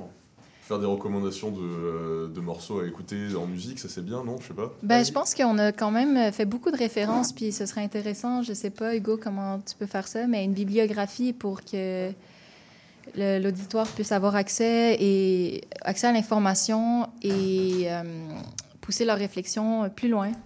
En je effet. pense que ça serait vraiment chouette. Puis moi, j'aimerais que vous puissiez revenir aussi. Ah, ça Si fait si- plaisir. Ça fait Ouais. plaisir, vraiment. Ouais. Ah si, euh, et écoutez Gaza Soccer Beach de Medine, super morceau, très touchant. Ben voilà. Voilà.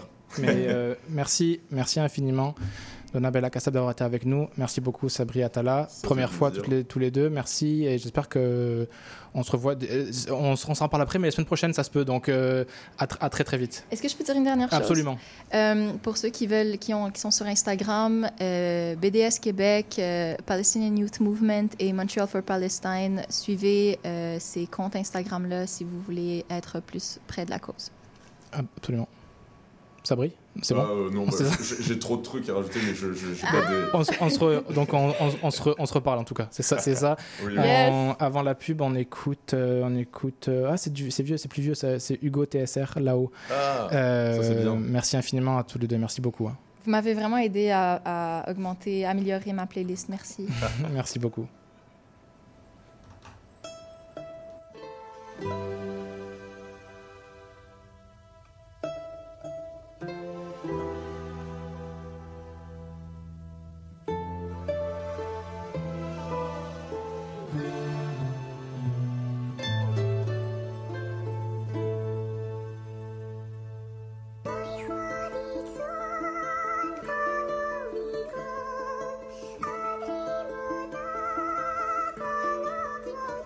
Ça se bute pour un centime dans des bourges insensibles. Du meurtre aux embrouilles infantiles. Ça se vide quand vient l'été Ça pète les tailles et les bouches d'incendie. Les bambins grandissent Bientôt ils se disent Grands bandits, brigands Ils brandissent les armes et ils se font vite prendre. Depuis le 11 septembre Ils font que des bas couleur gratte-ciel. Dans ton marché t'y trouves du seum Entre les prunes et les pastèques. Je me suis jamais rendu Je résiste à ce monde en flux tendu. 18ème merveille du monde Ne cherchez plus les jardins suspendus. C'est pas du street art ma seule galerie Sur le toit d'une voiture. Sur une toiture j'ai la trentaine Mais toujours une voix crue Accoutumé les pieds. Les keufs ils doivent tes pieds Tu t'es drive-by parce que de l'autre côté de la voie ferrée. Mate les gueules ça m'écoeure Esquinté, éreinté Je roulais un terre, je voulais un thème Et j'ai que la vue du sacré cœur Ça dégueule, ça roupille Pas de looping, la routine J'arrive tout de suite. Pour l'instant je à trois stations de là où je vis. Je m'en vais là-haut sur la butte Pour regarder la ville. Une gargouille de plus Les rues sont folles On dirait des rapides Pour tous les frères du père. Voilà pour faire du zèle à tous ceux qui abusent, monte sur la butte pour m'approcher du ciel. On vais là-haut sur la butte pour regarder la ville. Une gargouille de plus, les rues sont folles, on dirait des rapides pour tous les frères du père. Pas là pour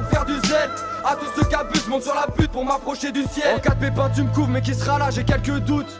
Je reviens à l'heure à laquelle l'inspecteur se couche. Grosse secousse, si t'es nerveux, tu vas connaître le bins.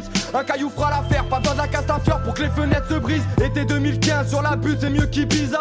Cocktail bizarre, on mélange la vodka et le bissap. Ici, les gens se fascinent pour les écrans tactiles, les antalgiques, des grands trafics. Confond pas l'argent sale avec l'argent facile, vie monotone. Je suis près du four, appelle-moi Domo Void. Pourquoi nos mômes volent Passe de l'école au squeezer molotov? On est filmé comme Truman, les rues ressemblent à des couloirs, des couches d'art sous pushka. Davai, davai, kurva. Je reste fidèle au rap parce qu'il reste là, même quand j'ai pas la foi. Le soir, je me pète la voix sur des sauts morts qu'on est dit savoir. Même absent, je suis dans ton victorieux sans combattre. Il faut que je bombarde, j'ai mis mon plat sur tous les bancs de mon. Je m'en vais là-haut sur la butte pour regarder la ville. Une gargouille de plus, les rues sont folles, on dirait des rapides pour tous les frères du père. Pas là pour faire du zèle.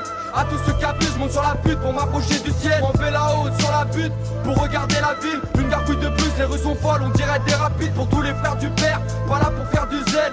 À tous ceux qui abusent, monte sur la butte pour m'approcher du ciel. Tous fêlés, odeur de sur le CV, serré sur la paume de la main, c'est pas du aîné. Ma con c'est mal caché quand j'ai la braguette ouverte. Pour parier ta table, j'ai mis ma plaquette sous le verre. Ils mettent un nouveau terminus, mais nous on rentre les mêmes délires. Ma la rame en 7 minutes, on n'a pas besoin de la MD10. Usine à crack, sur l'île de France, c'est Alcatraz. Vietriqué, tout est truqué, tu peux même perdre si t'as 4 traces. Je m'en vais là-haut sur la butte pour regarder Paris, paradis des Slardis. Tu vois que tu vises des parvis au parking, y a que de l'asphalte, c'est malsain, même sans un tas de gros mots. Fraudeur de la NASA, un clandestin en combi d'astronautes. Je m'en vais là-haut sur la butte pour regarder la ville. Une gargouille de plus, les rues sont folles, on dirait des rapides pour tous les frères du père. Pas là pour faire du zèle. À tous ceux qui abusent, monte sur la butte pour m'approcher du ciel. Je m'en vais là-haut sur la butte pour regarder la ville. Une gargouille de plus, les rues sont folles, on dirait des rapides pour tous les frères du père. Pas là pour faire du zèle. À tous ceux qui abusent, monte sur la butte pour m'approcher du ciel.